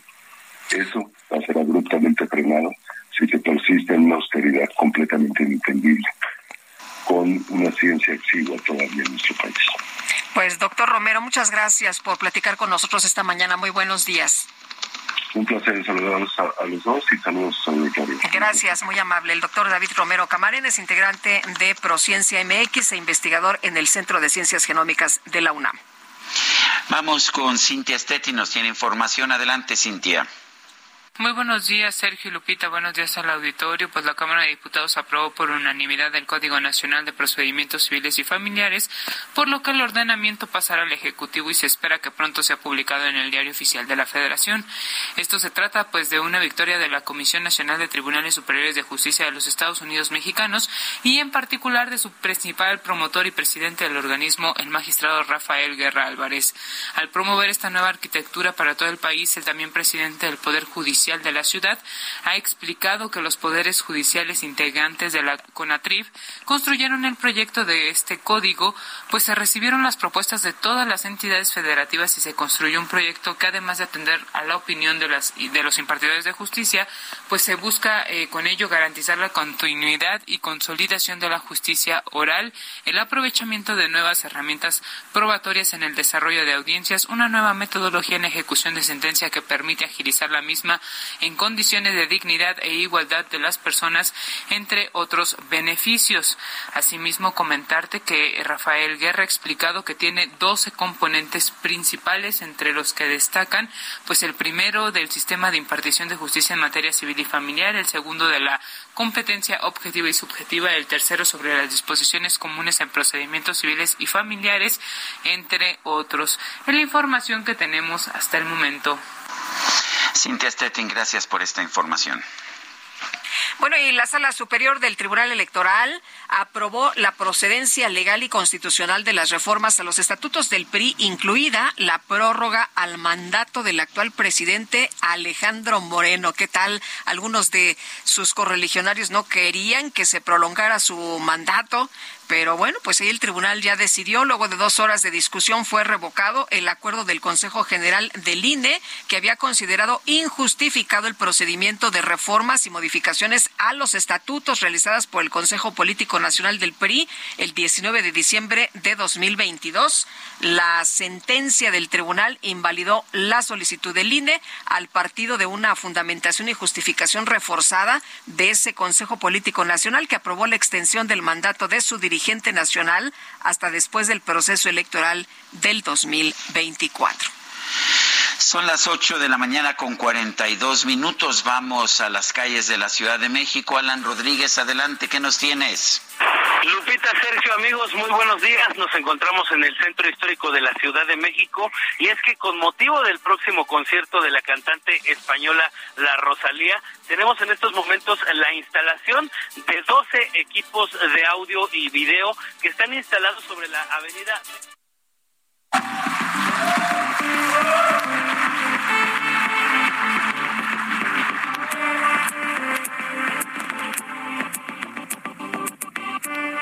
8 de la mañana con 43 minutos.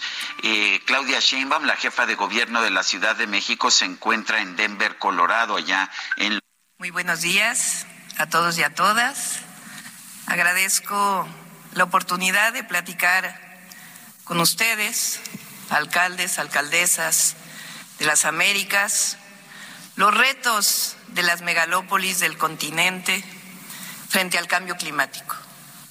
En un mundo cambiante que sigue anhelando la paz, la erradicación de la pobreza y la disminución de las desigualdades.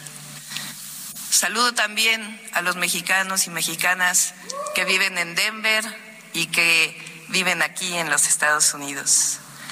Vengo de una de las ciudades más bellas del mundo, capital de México, un país mágico que vive un momento de grandes transformaciones que se condensan en lo que llamamos el humanismo mexicano, que orgulloso de nuestra historia pone al frente la erradicación de toda forma de discriminación, de toda forma de corrupción y promueve inversión en el marco del desarrollo con bienestar, soberanía, democracia, libertad y mejora del medio ambiente. Mi ciudad, con sus 9.2 millones de habitantes, es corazón de una metrópoli de 22 millones.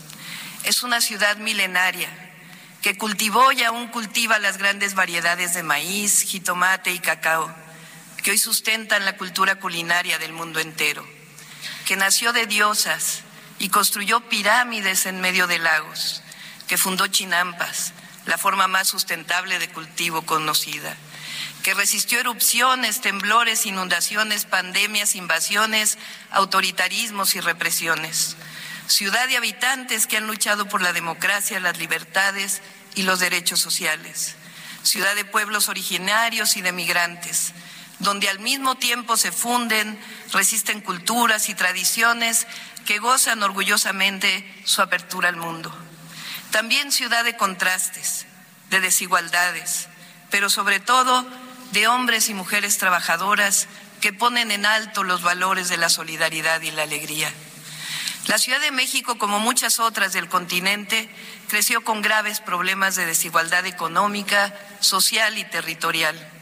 Además, con modelos de desarrollo sustentados en la sobreexplotación de los recursos naturales.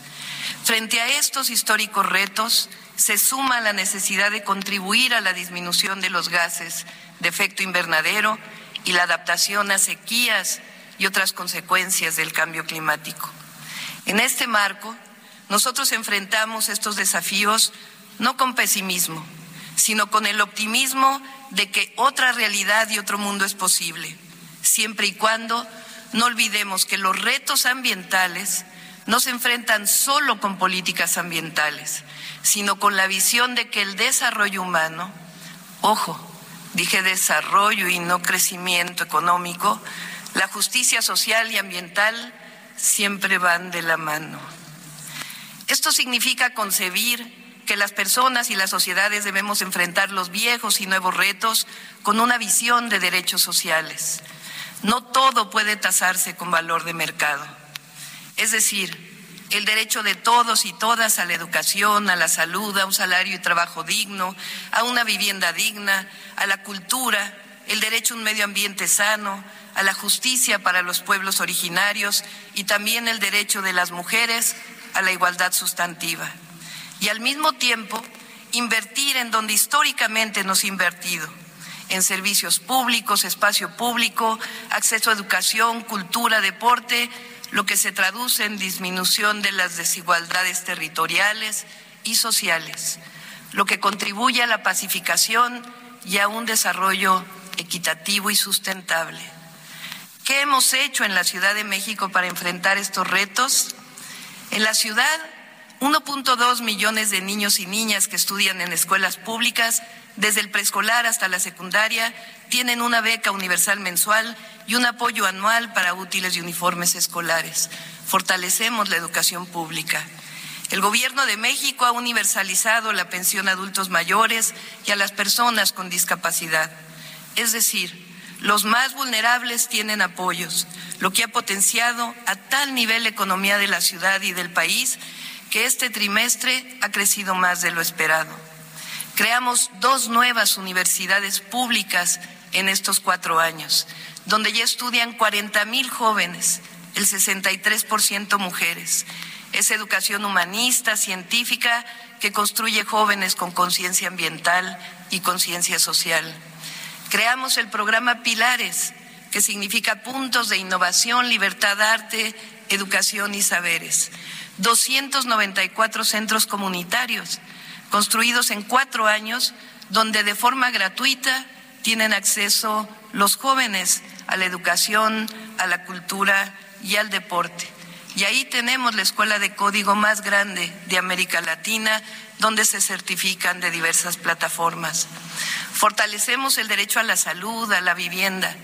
Duplicamos la inversión pública en obras de infraestructura para mejorar los servicios públicos y para hacer realidad nuestro programa ambiental y de cambio climático.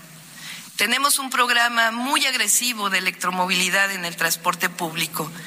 Hemos construido los dos teleféricos urbanos más grandes del mundo, el sistema cablebús. Y ahora vamos por la tercera línea.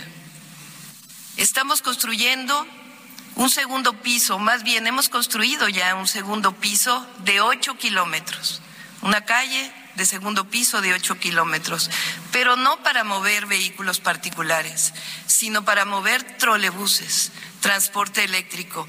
Es una obra con once estaciones de infraestructura única en el mundo que tiene un costo de inversión 10% de lo que cuesta el metro y se puede mover a cerca de 200 mil pasajeros en un día.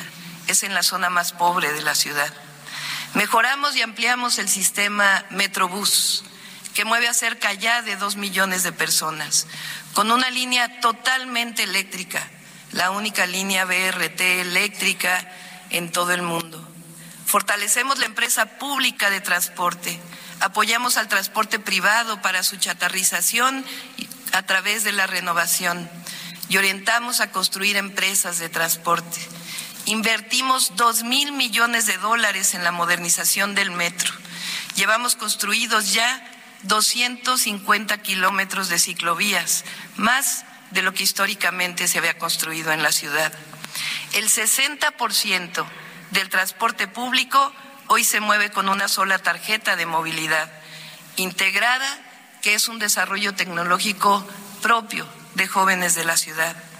16 parques nuevos con cerca de 200 hectáreas en zonas donde antes no había espacios públicos saneamiento de cuerpos de agua y construcción de humedales y 35 millones de árboles y plantas sembradas, con lo cual han regresado a la ciudad 60 especies de aves migratorias. Con el programa Basura Cero, construimos la planta de reciclado de mil toneladas al día y estamos por terminar la segunda de la misma magnitud. Y trabajamos con el sector académico y privado en la planta de hidrocarbonización que convierte los residuos sólidos orgánicos en pellets de carbón vegetal. Esta es una solución única en la Ciudad de México que puede ser global. Estamos instalando una planta solar de 18 megawatts en los techos de la central de Abasto, el mercado más grande de América Latina. Hemos alcanzado 50 mil viviendas con captación de agua de lluvia y trabajamos en manejo sustentable del agua y nuestro programa de calidad del aire. Estas y otras acciones han permitido que la ciudad cumpla con su meta del programa de ambiental y de acción climática que nos propusimos, que ha conseguido la reducción de 1.8 millones de toneladas de dióxido de carbono equivalente al año. Con excepción de las obras del metro, el financiamiento para todo ello ha venido principalmente de lo que en México llamamos austeridad republicana. Significa la erradicación de toda forma de corrupción y los privilegios de los funcionarios públicos y el cobro adecuado de los impuestos. Vamos a dejar una ciudad con todas estas obras, apoyos sociales y derechos menos endeudada de lo que recibimos y no hemos aumentado en términos reales los impuestos. Tenemos una visión de que reduciendo la corrupción y los privilegios alcanza para destinar recursos, pero también hay una visión global en el sentido de que es la cooperación para el desarrollo lo que va a permitir una sociedad y unas economías libres de, de carbón, pero que siempre promuevan el bienestar. La cooperación de los países con más recursos económicos para el desarrollo con bienestar. Para cerrar esta intervención, permítanme desde aquí dirigirme a las y los jóvenes de nuestras ciudades. No es la corrupción, la triquiñuela, el odio, el clasismo y el racismo o el tener más dinero lo que nos convierte en mejores personas, mejores ciudades o mejores naciones. No es un asunto solamente de tolerancia, es el reconocimiento de que la profundización de las desigualdades llevará siempre a la violencia y a la degradación ambiental, a un mundo sin esperanza y sin porvenir. La paz y el desarrollo libre de carbón se construye con desarrollo científico y técnico, pero sin olvidar, sin olvidar nunca la ampliación y la garantía de los derechos sociales y humanos. No es mi educación, es el derecho a la educación de todos y de todas.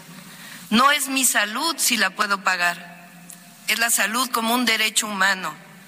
No es la cultura como privilegio, sino el acceso a la cultura y a la educación artística como un derecho. Y en el caso de los derechos de las mujeres, no es rompí el techo de cristal porque soy una mujer que luchó para salir adelante. Es el derecho humano de las mujeres a lograr la igualdad sustantiva. No es mi ciudad o mi planeta en aras del crecimiento económico per se. Es la ciudad, las ciudades, las naciones y el planeta de todos y de todas. Quiero saludar y felicitar la realización de esta cumbre de las Américas, que nos reúne para seguir construyendo acuerdos. Como científica y como política, creo en los argumentos, creo en los datos, en compartir saberes, pero también creo en las herramientas que nos da la ética y la política.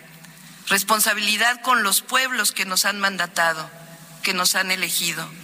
Voluntad de escucha, disposición solidaria y confianza en nuestra capacidad para construir siempre bienestar para los que menos tienen y felicidad para las actuales y futuras generaciones, para todas las personas, las ciudades, las naciones, para el planeta entero, un mundo mejor es posible. Muchas gracias.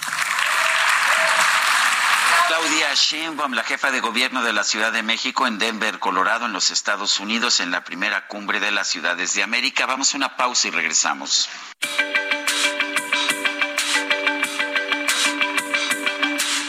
Sarmiento y Lupita Juárez quieren conocer tu opinión, tus comentarios o simplemente envía un saludo para ser más cálida esta mañana. Envía tus mensajes al WhatsApp 55 20 10 96 47.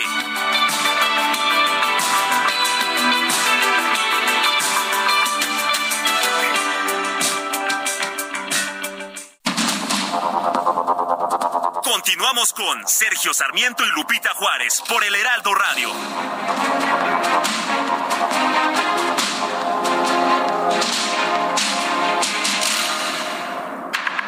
Este 27 de abril se celebra el Día del Código Morse, un sistema de comunicación universal que se utiliza para transmitir mensajes telegráficos a través de impulsos eléctricos. Es un código formado por puntos, rayas y espacios que una vez combinados forman palabras, números y símbolos. Este código fue nombrado en honor a su inventor, Samuel Morse, quien ideó el sistema con la ayuda de su colega Alfred Bale y logró registrar su patente en el año de 1843, lo que le representó grandes ganancias económicas. Durante su vida, destinó buena parte de su dinero a obras benéficas y obras culturales. En el cine hay varias historias en las que el código Morse tiene un gran protagonismo, como Los Destructores de Diques de 1955, Descifrando Enigma del 2014 o Parásitos del año 2019, El primer mensaje en código Morse fue enviado por el propio Samuel Morse el 24 de mayo de 1844. Fue una frase corta sacada de la Biblia, lo que Dios ha creado.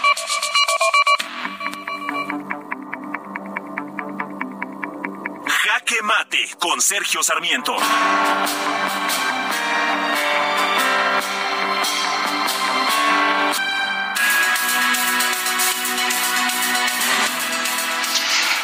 Avalancha legislativa, este frenesí, como le han llamado muchos, que vimos entre el martes y este y este miércoles en que se aprobaron en la Cámara de Diputados nueve iniciativas, todas con dispensa de trámites, en la mayoría de los casos sin que los diputados pudieran siquiera leer lo que estaban aprobando, es me parece una muy mala indicación para la democracia en México. Eh, parece que los diputados de Morena eh, ofrecieron un desplante inaceptable de arrogancia. Quisieron demostrar que son muy poderosos y que son muy obedientes ante las instrucciones que llegan de la presidencia de la República. Ya no se limitaron con levantar la mano, quisieron levantar nada más el dedo a sabiendas de que ni siquiera habían leído las iniciativas. ¿Y por qué sabemos que no las leyeron? Bueno, no solamente por lo que dijeron, sino porque era imposible leer todas esas iniciativas en un plazo de 24 horas. Tampoco tiene sentido que sin dormir y en una sesión de más de 24 horas se aprueben nueve iniciativas. Creo que Morena está perdiendo de vista que la razón de ser de la democracia es precisamente generar diálogo, generar debate, generar una discusión sobre las iniciativas de ley. Las iniciativas eh, no son tan fáciles de hacer, se tiene que tener un conocimiento técnico, se tiene que saber si son o no constitucionales, cuáles serán sus consecuencias en el largo plazo y por eso hay todo un protocolo eh, que se aplica en la legislación.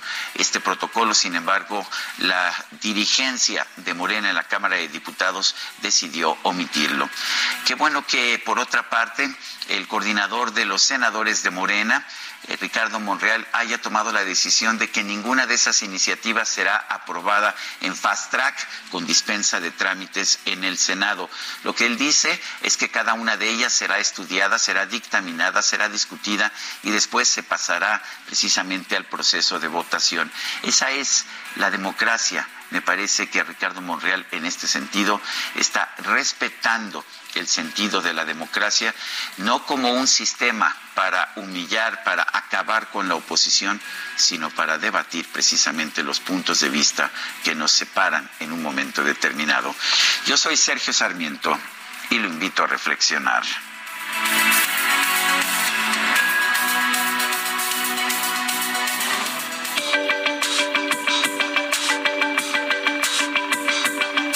Sergio Sarmiento, tu opinión es importante. Escríbele a Twitter en arroba Sergio Sarmiento.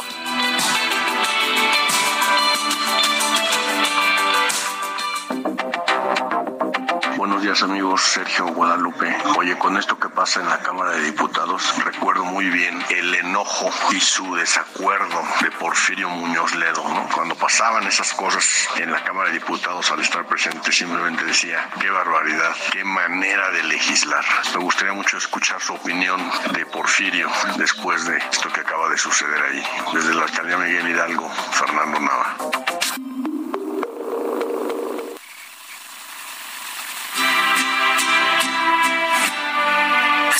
De estallar. Estoy pensando solo en ella. Mi alma quiere sollozar. Pero mi orgullo no la deja. Dolor que tengo que aguantar.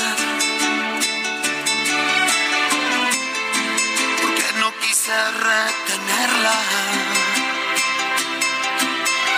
No, no sé quién de los dos será quien se pueda rendir por fin y que corra la historia sin rencor. No sé Pues seguimos escuchando a Diego Verdaguer, Guadalupe. Yo sé que te gusta. Esta se llama ¿Quién de los dos será?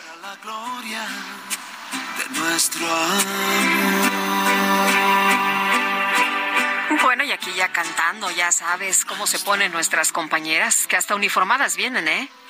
¿Sí? Sí, no sé por qué, pero hoy tocó color vino. Muy bien, mira, eh, no, me están modelando y toda la cosa, qué barbaridad. Pues estamos disfrutando de la música de Diego Verdaguer esta mañana y vámonos, vámonos a los mensajes. Nos dice una persona al auditorio, buenos días Sergio Lupita, en el gobierno federal y estatales se trabaja mucho o por lo menos quieren que se cubran horarios largos. Tienen la mala idea de que mientras más tiempo se está en la oficina, trabajas más. Es triste, pero nunca tendremos una nueva semana inglesa. Saludos, Cian. Dice otra persona, buenos días, Lupita y Sergio. Con la manera de votar iniciativas que mostró Morena y sus aliados ayer se demuestra que sí es posible tener diputados, no de 18 años, sino de 10 y que no necesiten siquiera saber leer, lo que dudo que puedan hacer muchos diputados del bloque de Morena. Saludos desde Monterrey, Ociel Salinas. Hola, Sergio y Lupita, soy Mercedes Ávila de Texcoco. Oigan, ¿y saben si va a transmitirse el concierto de Rosalía en algún portal? Digo, porque si se va a pagar con nuestros impuestos, deberíamos de poder ver el concierto, ¿que no? Pues eh, me parecería lógico. No tengo yo conocimiento de que vaya a ser transmitido y usualmente eh, los artistas de este nivel no permiten que sean ah, eh, transmitidos por razones de derechos de autor. Pero en fin, si vemos que se va a transmitir por algún portal, se lo comunicaremos, por supuesto. Son las nueve de la mañana con diez minutos. Vamos a un resumen de la información más importante. Desde Palacio Nacional, el secretario de Gobernación, Adán Augusto López, denunció que los medios de comunicación emprendieron una campaña de odio contra el presidente López Obrador por su contagio de COVID-19. Es lamentable que por responder a intereses evidentemente políticos se llegue al nivel de una campaña de odio el presidente, afortunadamente, como lo dijimos desde el lunes aquí en la mañana y como él lo dio a conocer el domingo, está bien, eh, está recuperándose ya plenamente. Tuvimos la oportunidad los mexicanos de verlo ayer en el video que hizo público en sus redes sociales. Seguramente, pues antes del fin de semana ya reanudará sus actividades de manera cotidiana. Bueno, y por otro lado, el secretario Adán Augusto López aclaró que no tiene conocimiento de alguna investigación del gobierno de Andorra en contra del expresidente Enrique Peña Nieto menos en la Secretaría de Gobernación, no tenemos conocimiento de alguna investigación del gobierno de Andorra en contra del expresidente eh, Peña Nieto. Lo que sí le puedo decir es que derivado de un proceso en contra del señor Juan Collado. Hay una cantidad de dinero de su propiedad que está, y eso es público, eh, son varios millones de euros que están, eh, digamos, en proceso de congelamiento. Así lo solicitó la institución financiera de Andorra. Están congelados en ese país. Un informe de la Comisión Económica para América Latina y el Caribe, la CEPAL, reveló que en México el 68% de la población urbana y el 88% de la población rural viven en condiciones de pobreza. La Unión Europea anunció su voluntad de acompañar las negociaciones de paz entre el gobierno colombiano y el grupo paramilitar Estado Mayor Central. El presidente de Colombia, Gustavo Petro, anunció diversos cambios en su gabinete tras solicitar la renuncia de todos sus ministros para conformar un gobierno de emergencia. Y la justicia brasileña ordenó suspender las operaciones de la red social Telegram en ese país luego de que ésta se negara a proporcionar información sobre presuntos grupos neonazis activos en su plataforma.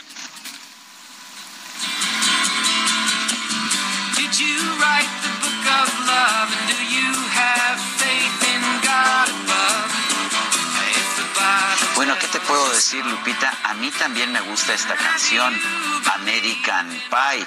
Pero, no te he pues, me escuchado, no, te he escuchado cantarla así en público, ¿eh? No, así no, pues no, yo tengo respeto para nuestro público, entre otras cosas, pero fíjate que durante su visita a la Casa Blanca, el presidente de Corea del Sur, Yoon Suk Yeol, aceptó cantar su canción favorita, precisamente American Pie de Don McLean. Tú me has escuchado que yo la he puesto, pero con Don McLean en momentos eh, pertinentes, digamos, de nuestras transmisiones. Pero resulta que el presidente Joe Biden lo invitó a cantar la canción. Y bueno, y tras ser ovacionado por todos los presentes, el presidente Biden le entregó un regalo sorpresa. Fíjate, fíjate, una guitarra firmada por Don McLean. Qué regalazo, pero vamos a escuchar qué tal canta el presidente. We know this is uh, one of your favorite songs, American Pie. We wanted to hear you sing it.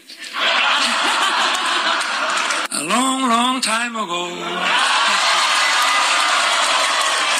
I can still remember how that music used to make me smile. Something touched me deep inside the day the music died.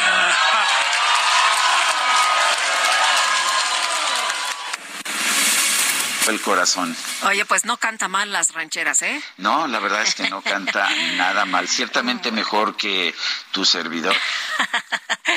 bueno, bueno, entonces pasemos a otra cosa. Vámonos con Mónica Reyes. Adelante, Moni.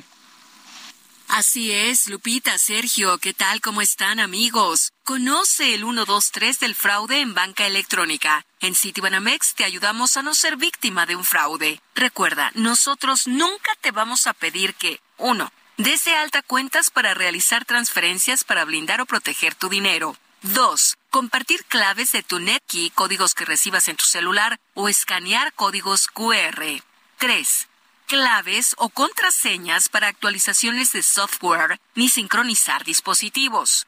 Si te piden información confidencial, es fraude. Repórtalo a Citibanamex Resuelve o City Service. 1, 2, 3, juntos contra el fraude. Muchas gracias, Mónica. Muy buenos días. Bueno, yo sé, yo sé, mi querida Guadalupe, que eres muy teatrera y de manera que ahora que estamos teniendo ya una reactivación muy bonita, muy impresionante de la vida teatral de nuestro país, pues siempre nos da gusto presentar a, algunos de los actores, de los productores, de los directores que nos están trayendo puestas en escena importantes. Y tenemos aquí en la cabina del Heraldo Radio al actor Silverio Palacios. ¡Bravo! Pues ¡Bravo! Pues me encanta, me gusta muchísimo. Muchas gracias. Bueno, yo, yo estoy en control remoto, mi querido Silverio, pero pero platícanos acerca de Faustus. Oh, ¿Qué te puedo decir? Este, Faustus es una obra de teatro que vamos a estrenar el próximo martes a las 8 de la noche en el Teatro Wilberto Cantón. Es escrita y dirigida por el maestro Javier Nieto. Eh, estelarizamos esa obra eh, Astrid Mariel Romo. Eh, Juan Carlos Belle. Ah, ah, bueno. Querido Javier Nieto, ¿cómo estás? Saludos. Javier ¿Cómo estás? Javier Nieto, exacto. Hola Sergio, ¿cómo estás? Lupita, muy buen día. Buenos días, qué gusto tenerlos por acá. ¿Y, quién más en el elenco? Ay, bueno, y, alterna. Alterna Rigel Ferreira y, este, Romo y Juan Carlos Beyer. Y Juan Carlos Beyer como el Mefistófeles clásico. oye, Javier, ¿y puedes actuar y dirigir al mismo tiempo? Mm, en esta ocasión no estoy actuando, le estoy cediendo este, el protagónico aquí al maestro de maestros, el gran Silverio Palacios. Eh, Silverio, cuéntanos, eh, has hecho muchas cosas en eh, toda tu, tu carrera. Eh, cuéntanos cómo te sientes con Faustus. Pues yo me siento bastante, este, ¿qué te puedo decir? Nervioso, porque sin duda tocar estos temas es algo que compromete, más en estos tiempos, ¿no? Eh, compromete porque hay que evolucionar sobre todo pues la complejidad de este de, de este de esta temática de este mito. Y, bueno pues y hay que ofrecérselos como eh, de manera muy genuina muy honesta y como y con esa virtud que tiene el teatro de manera viva vívida no entonces hay que hacerlo con cierta responsabilidad. Ustedes saben Sergio Lupita. Bueno eh, el doctor Fausto es un personaje del teatro y de la literatura desde hace mucho tiempo. Qué novedades aporta esta puesta en escena Pues sin duda, una es como el tratamiento que el maestro Nieto eh, quiere ofrecer ahora, es un tratamiento aparentemente ligero, aparentemente de superficialidad, es una farsa, es una farsa trágica, creo que le denomina el maestro, y eh, con un tema de, todos sabemos escabroso. Entonces, donde la mundanidad está en juego, esta, esta mundanidad que hemos decidido vivir y ejercer para bien y, para dicha de, nosotros los terrenales y, que, y que, bueno, nosotros decidimos en qué medida nos arriesgamos a sus consecuencias o no. Entonces sí es, una, es un tratamiento un tanto osado, pero no menos responsable. Eh, ¿Está adaptada como en, la actualidad o cómo, cómo la presentan, eh, eh, Javier? Y eso de venderle el alma al diablo está canijo, ¿no? Pues sí, todos. Pero parece que todos los días lo hacemos, ¿no? claro, todos hemos sido tentados alguna vez por el temible Mefistófeles. es una paráfrasis escénica contemporánea. Lo trasladamos a la época actual. Es una tragicomedia, este, es una farsa. hay personajes muy disparados. Es como uno de los círculos del infierno de Dante. A Fausto lo hacemos descender a los mismísimos infiernos en, en una ciudad cosmopolita como la Ciudad de México, donde se encuentra al objeto del deseo, que es Margarita, que despierta en él toda esa ambición, lujuria y por la que está dispuesto no solamente a vender la vida, sino el alma misma. Oye, eh, pero yo traté de vender mi alma al diablo y sabes qué me dijeron que no valía gran cosa, que no valía la pena. Entonces espero que no le pase eso al doctor Fausto. Eh, depende a qué diablo se, haya, le hayas querido vender, querido Sergio. Ah, ¿Qué tal el Mefistófeles que ustedes tienen es, digamos, más vara vara? Y seguramente está desacorde a las condiciones de este Fausto también. Oye, Silverio, y entonces nos presentan una cuestión, eh, una situación que cualquiera podríamos estar viviendo. Desde luego todos los días, todos los días despertamos, todos los días, este, con la, con el ansia de ser, de, obtener un reconocimiento, ¿no? De ahí que buscamos a veces afanosamente un like ¿no? Este, este, este sinónimo, este símil, digamos, más bien, es, es como el, que podríamos aplicar de manera muy, a lo mejor pedestre, por decirlo así, eh, a este, esta nueva versión del, del Fausto, ¿no? El reconocimiento público, el éxito inmediato, eh, la el premio, estas cosas, eh, este, así fugaz, es, es el ansia de vivir en estos tiempos tan vertiginosos, entonces, y el, y el, el Mefisto, el diablo, siempre está dispuesto a otorgártelo, siempre y cuando atiendas a su guiño, ¿no? Y desde luego, pues si tú lo atiendes, eh, inmediatamente encuentras la dicha, el placer y el poder momentáneo.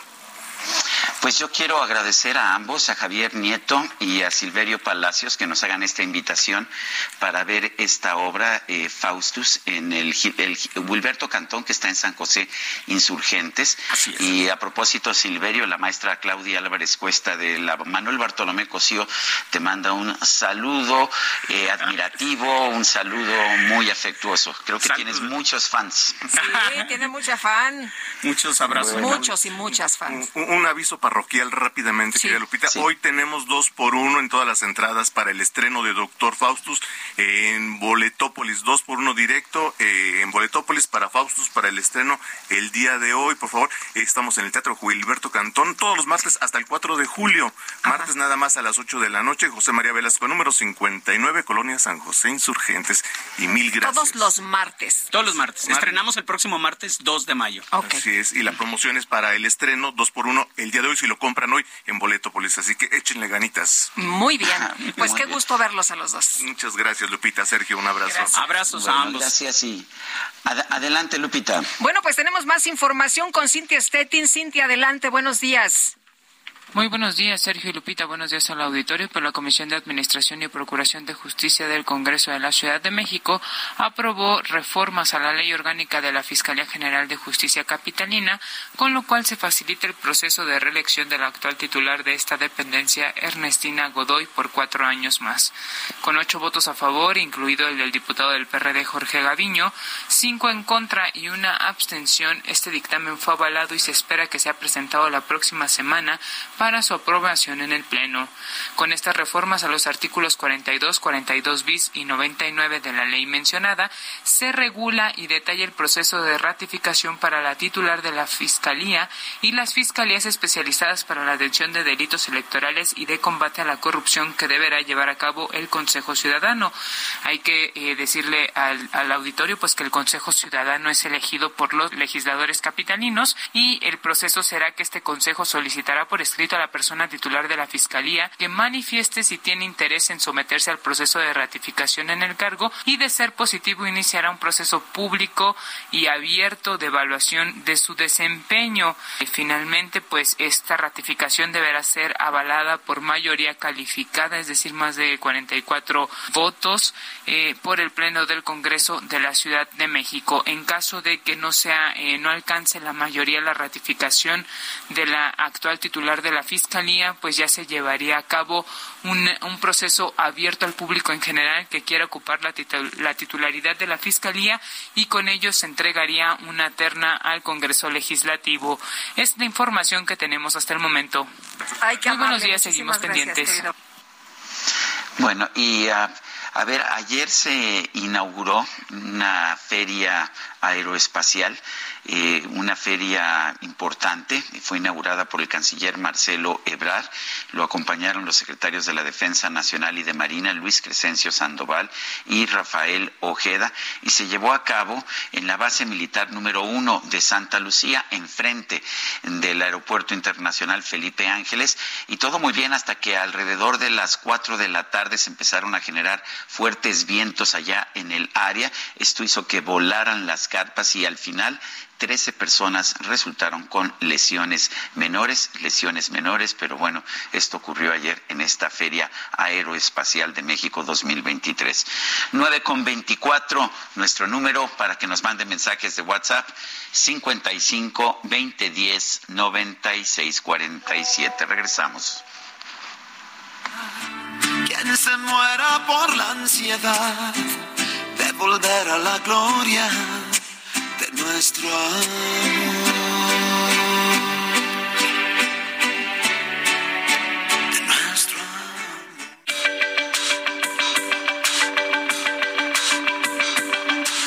Sarmiento y Lupita Juárez quieren conocer tu opinión, tus comentarios o simplemente envía un saludo para ser más cálida esta mañana. Envía tus mensajes al WhatsApp 55 20 10 96 47.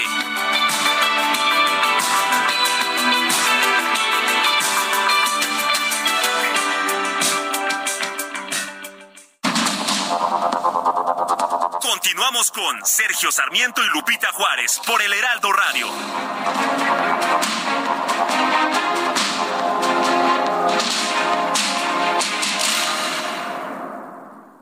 Unirse al obradorismo no fue fácil para Fatlala Cabani. Tenía señalamientos, ¿no? Por haber, eh, haberme negado a sumarme a la andanada del propio PAN y del propio Fox en su momento en contra de Andrés Manuel. Ahora, como secretario de Desarrollo Económico de la Ciudad de México, reconoce su más grande desafío. Fueron diálogos fuertes, ríspidos, desconocíamos qué iba a suceder y conforme íbamos conociendo el comportamiento del virus fuimos tomando decisiones. Pero también ve al futuro. Yo soy soldado de la 4T. Muchos me han dicho para acá, para allá, por aquí, por acá. En perfiles CDMX Heraldo Media Group, Fadlala Cabani, secretario de Desarrollo Económico de la Ciudad de México. Este jueves, 12 horas, reporte H, solo por Heraldo Televisión. Gastrolab. Historia, recetas, materia prima y un sinfín de cosas que a todos nos interesan.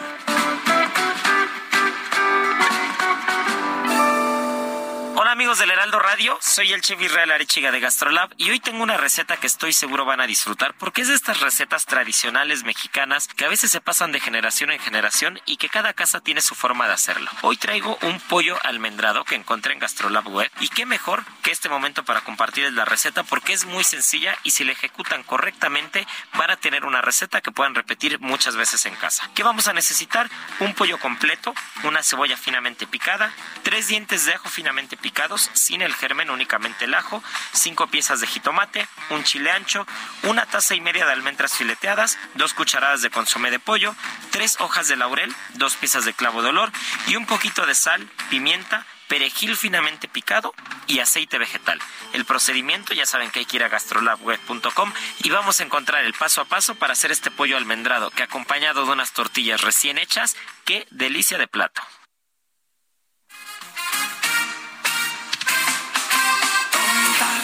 Quieres que te quiera, que te quiera si me tienes trabajando?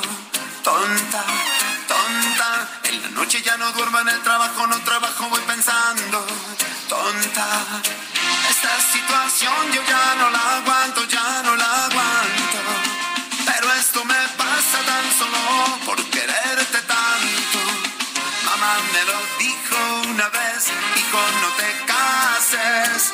Y ahora me dices tú muy bien,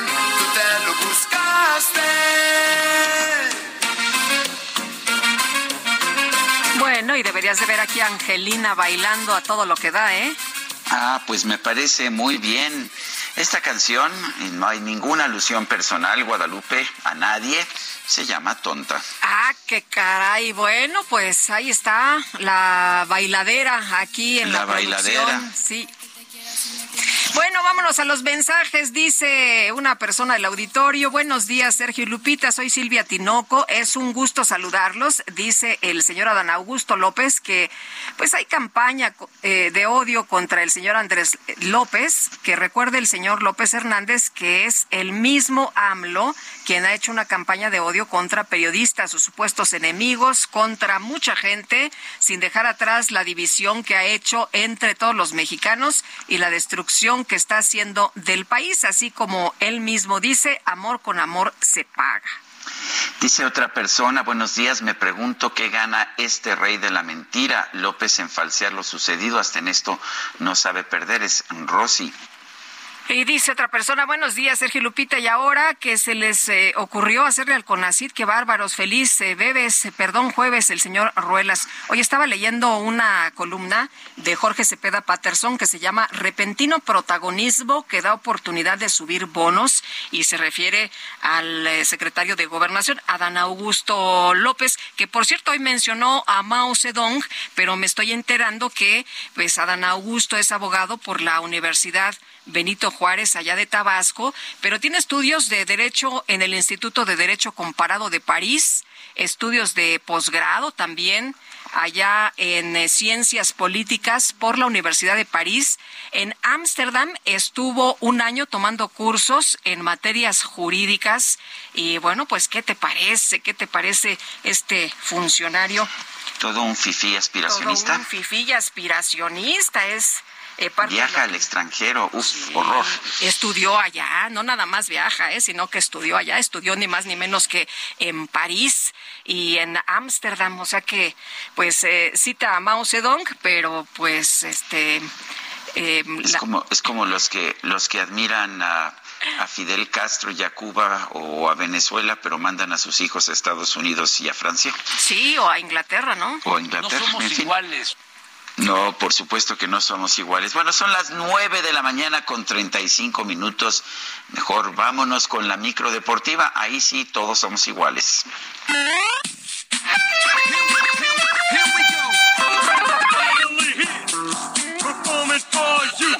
La, la- la micro deportiva.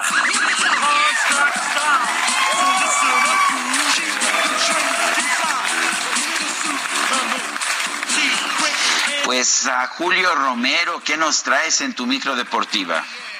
¿Qué pasa, el desgraciado? Qué placer saludarles. Exactamente, aquí todos somos iguales. Siete pesitos, siete pesitos cuesta, cuesta el viaje, excepto los cumpleañeros, ellos ya saben que no pagan. Pero de ahí en fuera, todos, todos siete pesitos el recorrido de la ruta, la ruta deportiva que arranca con información del fútbol español, porque más que interesante resultó la jornada 31.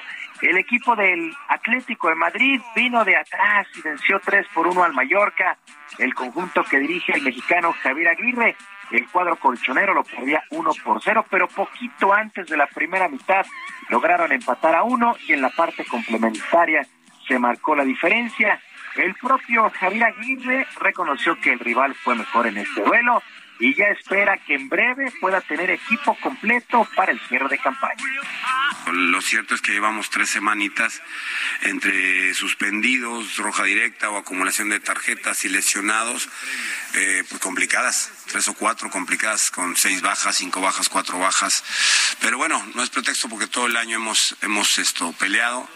El equipo va a dar la cara de aquí hasta el final seguramente.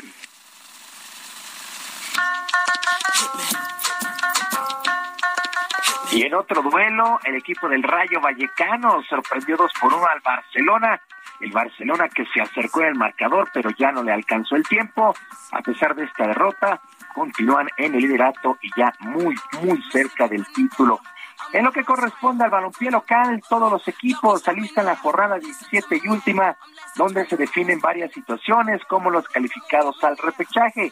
Uno de estos equipos que busca un lugar en esta instancia es Cruz Azul, que se juega este boleto ante el Santos Laguna. El mediocampista cementero Rafael Vaca sabe que están en deuda con su afición en esta campaña. Cruz Azul es, uno de los equipos más grandes que hay en, el fútbol mexicano.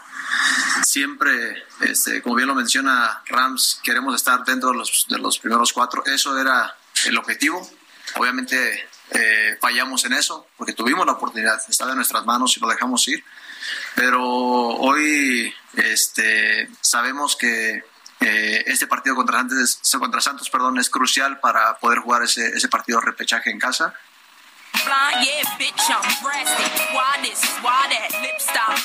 Bueno, así es que solamente una jornada para que termine el clausura en su campaña regular.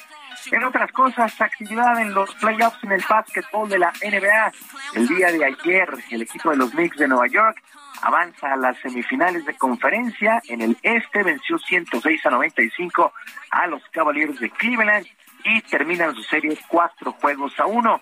Por su parte, los Grizzlies de Memphis vencieron 116 a 99 a los Lakers. El equipo angelino, a pesar de la derrota, tiene ventaja de 3 a 2. Mientras que Miami, Miami sorprende y el equipo 8 elimina al favorito Milwaukee 128 a 126. Ganó el día de ayer el calor de Miami y avanzan también cuatro juegos a uno en su compromiso. Mientras que los guerreros de Golden State toman ventaja de 3 a 2 sobre los Kings de Sacramento al imponerse 123 a 116. Así las cosas con los playoffs en el básquetbol de la NBA. Así es que Milwaukee, eso sí sorprendió, Milwaukee queda fuera a manos del calor de Miami. Y el Consejo Mundial de Boxeo presentó en la Cámara de Diputados el cinturón que estará en juego el próximo 6 de mayo en el combate entre el mexicano Saúl El Canelo Álvarez y el británico John Ryder allá en la ciudad de Guadalajara. Se trata de una pieza artesanal que reúne características de Puebla y Jalisco, principalmente la talavera y un baño de oro de 24 quilates, además de que se puede ver un agave tequilero. Desde el 2017, el CMB se ha encargado de diseñar cinturones conmemorativos a las fechas importantes de nuestro país y al respecto habló Mauricio Sulaimán, titular del CMB. Y es una pieza que se gana arriba del ring. Es una pieza que representa esos 200 años de un Estado libre y soberano que dio inicio a la patria y representa al Estado que, que, nos defendió en esa famosa batalla del 5 de mayo. Y habla el cinturón del 16 de septiembre, pero en esta ocasión estamos aquí en la Cámara de Diputados para festejar, para celebrar y para agradecer lo grande que es poder ser mexicano. Está muy, pero muy bonito este cinturón que eh, se le entregará al ganador de la pelea del 6 de mayo entre Canelo y John Ryder. Bueno, y el veterano coreback Aaron Rodgers fue presentado formalmente como nuevo jugador de los Jets de Nueva York para la próxima temporada en el fútbol americano de la NFL. Rodgers estuvo acompañado del head coach Robert Sale, mientras que también estuvo el gerente general Joe Douglas. En la conferencia de prensa aseguró que no es el salvador del equipo, pero tratará de llevarlos a una campaña ganadora y aseguró que su etapa con los empacadores de Green Bay está totalmente terminada. Así es que será raro ver a Aaron Rodgers con otro jersey, pero pues así son las cosas, jugará ahora para los Jets de Nueva York. Y todo listo para que el día de hoy se ponga en marcha la primera ronda del Abierto Mexicano de Golf, que por segundo año consecutivo se jugará en el campo Vidanta, allá en Puerto Vallarta, con la presencia de los mejores jugadores de la gira de la PGA. Desde el día de hoy y hasta el domingo, los aficionados podrán gozar del mejor golf y podrán ver al número uno del mundo y campeón del último Masters de Augusta, el español John Ram, que además quiere defender el título que logró en 2022. A ver, me acuerdo de la victoria. Al final, cuando vengo aquí no vengo de vacaciones. No, igual mi familia sí, pero yo no. Así que no te podría decir mucho más. El, lo que habla muchas veces la, la hospitalidad y el trato que se, se, me ha dado, no solo aquí en Miranda, pero en México siempre ha sido muy especial. Y eso siempre me acordaré. Es una de las razones por las que sigo viniendo. ¿no? Se me trata como si estuviese en casa y es, es un ambiente tan bueno y tan relajado que, que hace que quiera volver. Pues John Ram, John Ram, el número uno del mundo. Y ya para finalizar, la actividad en el béisbol de la Liga Mexicana, los Sultanes de Monterrey derrotaron cinco carreras por cuatro a los Diablos Rojos del México y se llevan por serie, eh, se llevan por limpia, por limpia la serie allá en el Palacio Sultán. Los Tigres de Quintana Roo valieron siete por una a los Pericos de Puebla, Laredo nueve por dos sobre los Mariachis de Guadalajara, el Águila de Veracruz cinco por una sobre Piratas de Campeche, Saltillo venció 7 por 3 a los Riederos de Aguascalientes. Tabasco en un muy buen juego, 5 a 4 sobre los Bravos de León. Monclova, los acereros perdieron 2 a 10 ante los generales de Durango. Y en 11 entradas, los guerreros de Oaxaca superaron en el Cuculcán 5 carreras por 3 a los Leones de Yucatán. Pues prácticamente se cumple o estaremos por cumplir una semana de actividades en la Liga Mexicana de Béisbol. Sergio Lupita, amigos del auditorio, la información deportiva este jueves. Que tengan todos un extraordinario día. Pues muchísimas gracias, Julio Romero, y un fuerte abrazo. De vuelta para todos y muy buen día. Gracias, buenos días. Y vámonos ahora con información de Toño Bautista, coeditor de Estados en el Heraldo de México. Toño, ¿cómo estás? Buenos días. ¿De qué nos platicas? Sergio Lupita, buenos días. Un ambiente muy caluroso está afectando a gran parte del país, con temperaturas que van de los 30 a los 45 grados, por lo que se prevé que abril sea uno de los meses más calurosos de este año.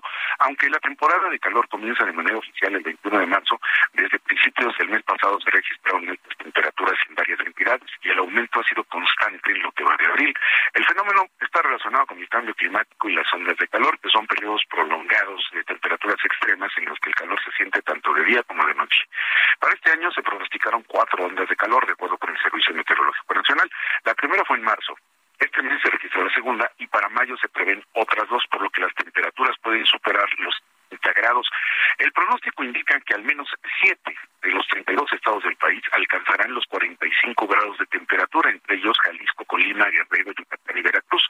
Otras entidades como Nuevo León, Tamaulipas o San Luis Potosí tendrán temperaturas por arriba de los 35 grados. En el centro del territorio nacional, el calor subirá en Puebla, Hidalgo, Querétaro, Tlaxcala, Estado de México y la capital del país, con temperaturas por arriba de los 30 grados. Hay un problema latente con las altas temperaturas y es la sequía. De acuerdo con el monitor de sequía de la Comisión Nacional del Agua, al 31 de marzo, más de 70% del territorio del país presentaba algún nivel de sequía que va de anormalmente seco a sequía extrema. 14 estados registran la mayor afectación por la falta de lluvia con algún nivel de sequía en 100% de su territorio, entre ellos Aguascalientes, Coahuila, Durango, Guerrero y la Ciudad México. Ahora bien, entre estas entidades destacan seis que presentan ya algún porcentaje de sequía extrema, siendo los más altos Tamaulipas con 18%, Michoacán con 17% y Nuevo León con 8% de su territorio en esta condición. La situación de las presas a nivel nacional, de acuerdo con el Comité Técnico de Operación de Obras Hidráulicas en la sesión informativa del 25 de abril, indica que 91 embalses presentan un almacenamiento menor a 50%. Solo tres presas están por arriba de 100% y el mayor porcentaje con respecto al almacenamiento total tiene entre 50 y 75% de agua. El sistema Totsamala tiene un almacenamiento actual de 42%. Esto es 22% menos al almacenamiento histórico que es de 65%. Este día, por ejemplo, si bien se prevén lluvias en algunas partes de 15 entidades del país que van de aisladas a fuertes, en 30 entidades el termómetro estará entre los 30 y los 45 grados. Hay que tomar en cuenta que el calor intenso es un riesgo para la salud de las personas, pues puede provocar deshidratación, golpes de calor que pueden poner en riesgo la vida y aumentar también la contaminación o provocar o favorecer pues los incendios forestales. Así que hay que cuidarse, Sergio Lupita. Muy bien, pues muchas gracias, Toño, y qué preocupación que las presas estén con esos niveles. Sí, así es, así es. Buenos días. Son las nueve con cuarenta y siete minutos. Este miércoles la organización Human Rights Watch presentó un informe en que señalan que el ejército y la policía del Perú fueron responsables de, eh, de matar a personas, a gente que estaba protestando en lo que podrían constituir elecciones, perdón, ejecuciones extrajudiciales o ejecuciones arbitrarias. Hubo también toda suerte de abusos brutales contra manifestantes y contra simples transeúntes durante las protestas que se llevaron a cabo en el país entre diciembre del 2022 y febrero de 2023. César Muñoz es director asociado del Departamento de América Latina y el Caribe de Human Rights Watch. Lo tenemos en la línea telefónica. César Muñoz, cuéntanos qué, han encontrado ustedes en esta investigación. ¿Cuáles son las principales conclusiones?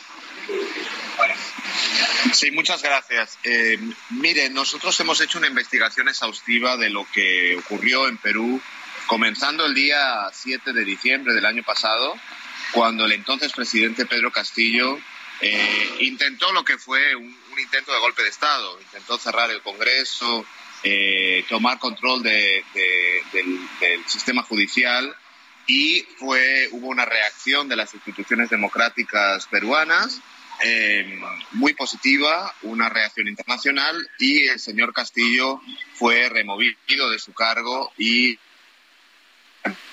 la vicepresidenta Dina Boluarte. Ese traspaso de poder fue legal y según la constitución peruana. Y en ese momento la entonces presidenta Dina Boluarte anunció que se quedaría hasta 2026, es decir, el final del mandato de Pedro Castillo, cuando 80% de los peruanos querían elecciones anticipadas. Entonces, se pueden imaginar, la respuesta fue grandes protestas en todo el país, especialmente en el sur, donde hubo algunos actos de violencia por manifestantes, pero la respuesta de las, de las fuerzas de seguridad fue brutal, indiscriminada, indesproporcional.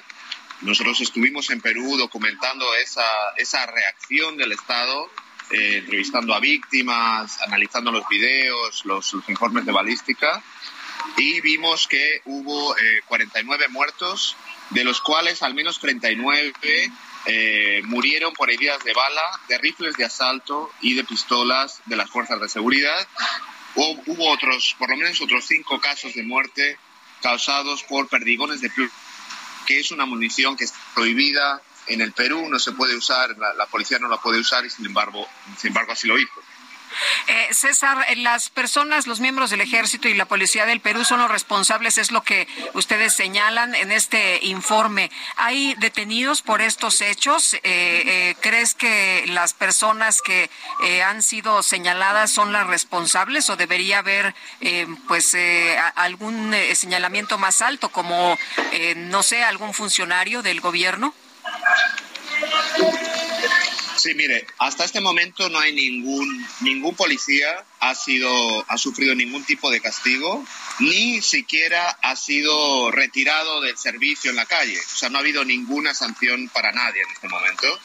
Eh, las investigaciones sobre los hechos, nosotros descubrimos fallas importantes y le, comento algunas. Eh, por ejemplo, no se hicieron los, las pruebas de absorción atómica, que es la prueba que se hace a una persona para ver si ha disparado o no no se hicieron a los agentes de seguridad, no se decomisaron las armas. Hubo dos casos en que no se hizo la autopsia y se exhumaron los cuerpos meses después.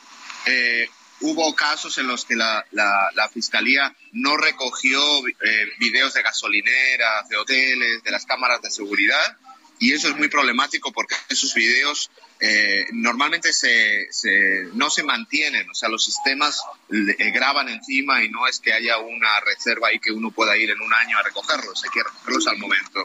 Entonces, vimos esas fallas de la investigación y es fundamental que, la, que esa investigación sea imparcial, completa y obviamente no es solo investigar al policía o el militar que uso, hizo uso indebido de la fuerza letal, sino también a los superiores que ordenaron esa, esa acción o por lo menos tuvieron una, una responsabilidad por omisión de no parar los abusos. Y eso incluye a las máximas autoridades del gobierno. César Muñoz, director asociado del Departamento de América Latina y el Caribe de Human Rights Watch, gracias por conversar con nosotros. Gracias a ustedes. Son las 9.52, vamos a un resumen de la información. El secretario de Gobernación, Adán Augusto López, anunció que la presentación del informe sobre la venta del avión presidencial será aplazada hasta la próxima semana. Bueno, pérdida económica no hay ninguno. Como todo bien, pues es sujeto de depreciación y para poder enajenar un bien, pues se tiene que solicitar un avalúo. En todo caso, se practicarán los avalúos.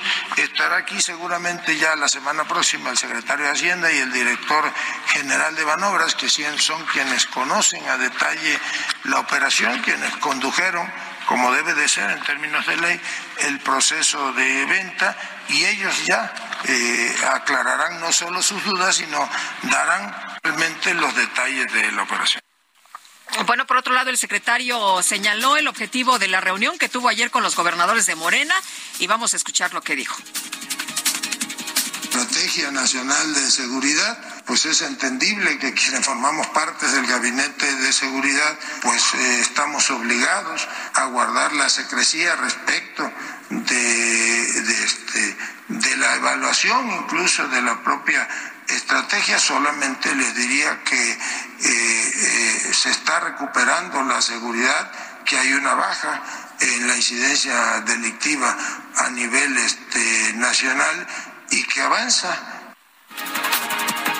Bueno, pues Lupita, se nos acabó el, tiempo. Vámonos entonces, que la pasen todos muy bien, disfruten este día y nos escuchamos mañana, que ya será viernes. Hasta mañana, gracias de todo corazón.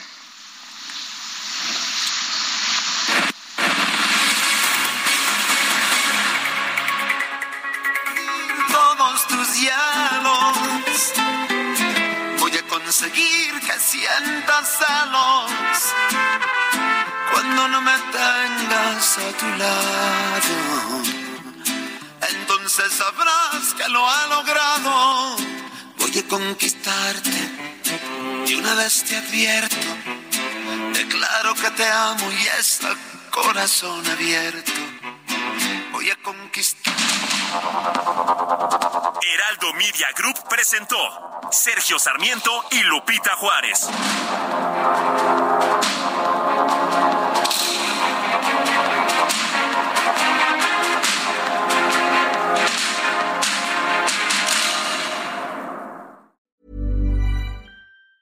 Tired of ads barging into your favorite news podcasts? Good news. Ad-free listening is available on Amazon Music. For all the music plus top podcasts included with your Prime membership. Stay up to date on everything newsworthy by downloading the Amazon Music app for free or go to amazon.com slash news ad free. That's amazon.com slash news ad free to catch up on the latest episodes without the ads.